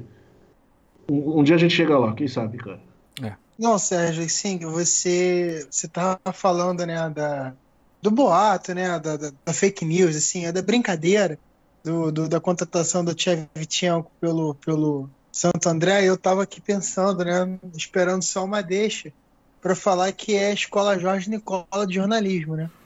Que, bom... Da é, Rádio Bogotá, né? É, exatamente. Que é típico. Essa gente, eles não conferem fonte, eles não, não têm compromisso nenhum com informação, eles querem, eles caçam like, eles caçam replicação do que eles falam, das bobagens que eles falam, né? É, eu queria só essa deixa para poder fazer esse apontamento, né, cara? E agradecer, é, agradecer. Fala, é o problema, claro. Só desculpa te interromper, é o problema da internet. Hoje a internet você tem que ser o mais rápido para postar primeiro do que todo mundo, né, cara? Uhum. Aí você escuta a informação aí, passa pelo seu ouvido, às vezes, uma informação, você corre para postar e nem confere, né? Muita gente faz isso e posta primeiro para conferir depois. Aí na hora de postar, essa história da Rádio Bogotá é um absurdo, né? Inventaram o nome de uma rádio como fonte e, e, e ele foi lá e postou, ah, não, porque a Rádio Bogotá diz que o Corinthians está contratando o colombiano e tal. A Rádio Bogotá nem existe, né? O cara e... também é espinho. Cara, ele tem uma puta de uma mídia a favor, ele, ele influencia muita gente, isso é uma tremenda responsabilidade, sabe? É, é um absurdo que um, uma pessoa dessa continue tendo a exposição que ele tem. Assim, esse maluco tinha que é. ser ditado. E não tem, ele cresceu. Uma loucura. E o que me incomoda é que a empresa não faz nada, né? O cara divulga uma informação falsa e a, não, e a, e a empresa não faz nada. Não, nenhum compromisso. Assim, é, não é nem o objetivo do podcast, nosso, do nosso papo criticar, mas é porque surgiu né, a oportunidade e eu acho que vale a pena ser comentado, porque que ele fez não foi jornalismo, não foi sério, né, cara? Aquilo ali foi uma molecagem. E qualquer empresa que, que se deu a respeito, eu acho que demitiria e o cara perderia completamente a credibilidade. Parece que foi o contrário. Ele ganhou mais espaço depois daquela, daquela desse absurdo. Mas, enfim, tá feito apontamento, né? Porque eu acho que não podia deixar passar batido, que é uma história tanto do Vieira quanto do Tchevchenko que foram, foram engraçadas na época, né? foram, foram ficaram conhecidas e tal, acho que não tinha como deixar passar em branco essa, essa referência ao péssimo Jorge Nicola. Mas eu queria te agradecer, Sérgio. Pô, foram o quê? Quase duas horas de papo ou mais e da melhor qualidade, né? Que a gente falou da FA TV, a gente falou pra cacete de futebol alternativo, de uma, assim, a, a partir de vários tópicos. Acho que a gente conseguiu trazer um bom panorama do que é, do, do grande serviço prestado por você pela FATV com relação ao futebol alternativo, né, cara? O futebol de times é, regionais, times que não têm tanta exposição na mídia. Acho que assim, você trouxe muita informação de muito boa qualidade, trouxe ótimas histórias falando do Peri Lima, trouxe uma série de questionamentos também. Falou muito da portuguesa, teu time, né? Da paixão, a, da forma como você se encantou pela portuguesa. Acho que a gente descobriu um pouco também, é, um pouco sobre você, né? Sobre como o seu encanto ele, ele, ele aflorou, né? Acho que é importante para entender o porquê você faz o trabalho que você faz também. E é isso, eu queria te agradecer pela, pela disposição, pela, pelo papo, pela disponibilidade, né? E, pô, continuar, continuar, porque acho que a gente precisa que você perpetue e permaneça, né?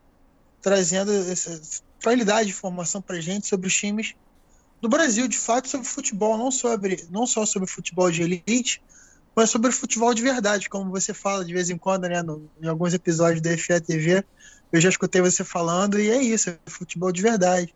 E antes de você, né, dar as considerações finais aí, eu quero saber se o Tadashi queria fazer algum apontamento, você quer fazer alguma, algum comentário, Tadashi, antes do, do Sérgio finalizar ali e, a gente e a gente tocar o barco? É, não, acho que você foi muito bem, Felipe. Você falou tudo que deveria tudo que deveria ser dito. Eu tô satisfeito, não tem muito a acrescentar não. Eu só gostaria de agradecer também ao Sérgio pela disponibilidade. É, foi exatamente isso que você falou agora no final. Poxa, foi super solícito com a gente, né? Com a minha demora ali de vez em quando, você foi super gentil, super solícito. Até a questão de, de fazer um Skype aqui pra gente poder conversar rapidinho você fez. Então, eu queria te agradecer bastante. Eu admiro muito o trabalho da FA TV. E para mim, ter esse papo aqui contigo foi, poxa, foi delicioso, cara, ouvir essas histórias aí, relembrar muita coisa. Então eu também gostaria de te agradecer, tá bom? Obrigado, viu, Sérgio? Cara, imagina, eu que tô imensamente feliz pela oportunidade. Foi um papo muito bom. Por mim, eu ficava aqui até 6 horas da manhã conversando, trocando ideia. Até porque eu gosto mesmo de falar, então é tranquilo. E, e, e agradecer, cara. É, é, tomara que pintem mais oportunidades e mais podcasts como os de vocês aí, cara. É, que falem sobre esse assunto, que falem sobre os times menores, que falem sobre futebol regional. Cara. É, quanto mais gente aparecer, melhor. É, quanto mais informação de qualidade aparecer, melhor. Informação séria, que valorizem os times locais, que, que não olhem só para a grande mídia, para os times grandes, mas que olhem também para os times menores, né? E é o recado que eu deixo aí. Se tem um recado que eu deixo para finalizar, cara, é, é, apoie o time da sua cidade, cara. Você não precisa torcer pro time da sua cidade, mas apoie, saiba, saiba pelo menos que ele existe, sabe? É, compra uma camisa, vai ver um jogo de vez em quando, apoie o time da sua cidade, apoie os times menores, é, os times alternativos, porque eles precisam de, de, de gente, de gente para apoiar, para acompanhar. É, e se precisar de informação sobre esses times, tem a FATV aí nas redes sociais, no Twitter, no Instagram. Em breve, espero que o site volte, depende da, da boa vontade do apresentador, que beleza. Né? É, mas canal do YouTube, enfim, todas as redes sociais, Facebook a gente está também. E toda segunda-feira no, no site da UTV, www.altv.com.br 10 horas da noite. Na verdade, 10 e 15, 10 né? Porque o cara do programa anterior atrasa sempre.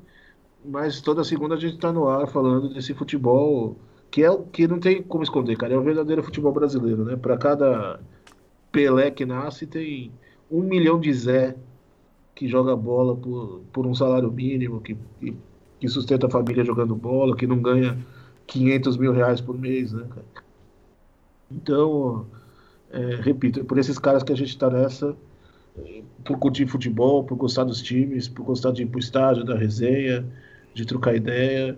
Eu sou uma pessoa como qualquer outra e que gosta de futebol e que teve a oportunidade de vir para frente das câmeras. Até porque o meu negócio é mais atrás das câmeras mesmo, mas pintou essa chance e, e eu pulei para frente, cara. Mas, enfim, é, o recado é esse: curta, apoie o time da sua cidade, compre camisa, vá ver um jogo, acesse site, acesse a mídia da sua cidade aí, a rádio local, enfim, dê audiência para a rádio local sobreviver, a TV local, que é muito importante, certo? E eu agradeço aí, Cláudio, Felipe, um abraço para o pessoal que está acompanhando também pelo, pelos podcasts aí em geral. É, muito feliz de participar.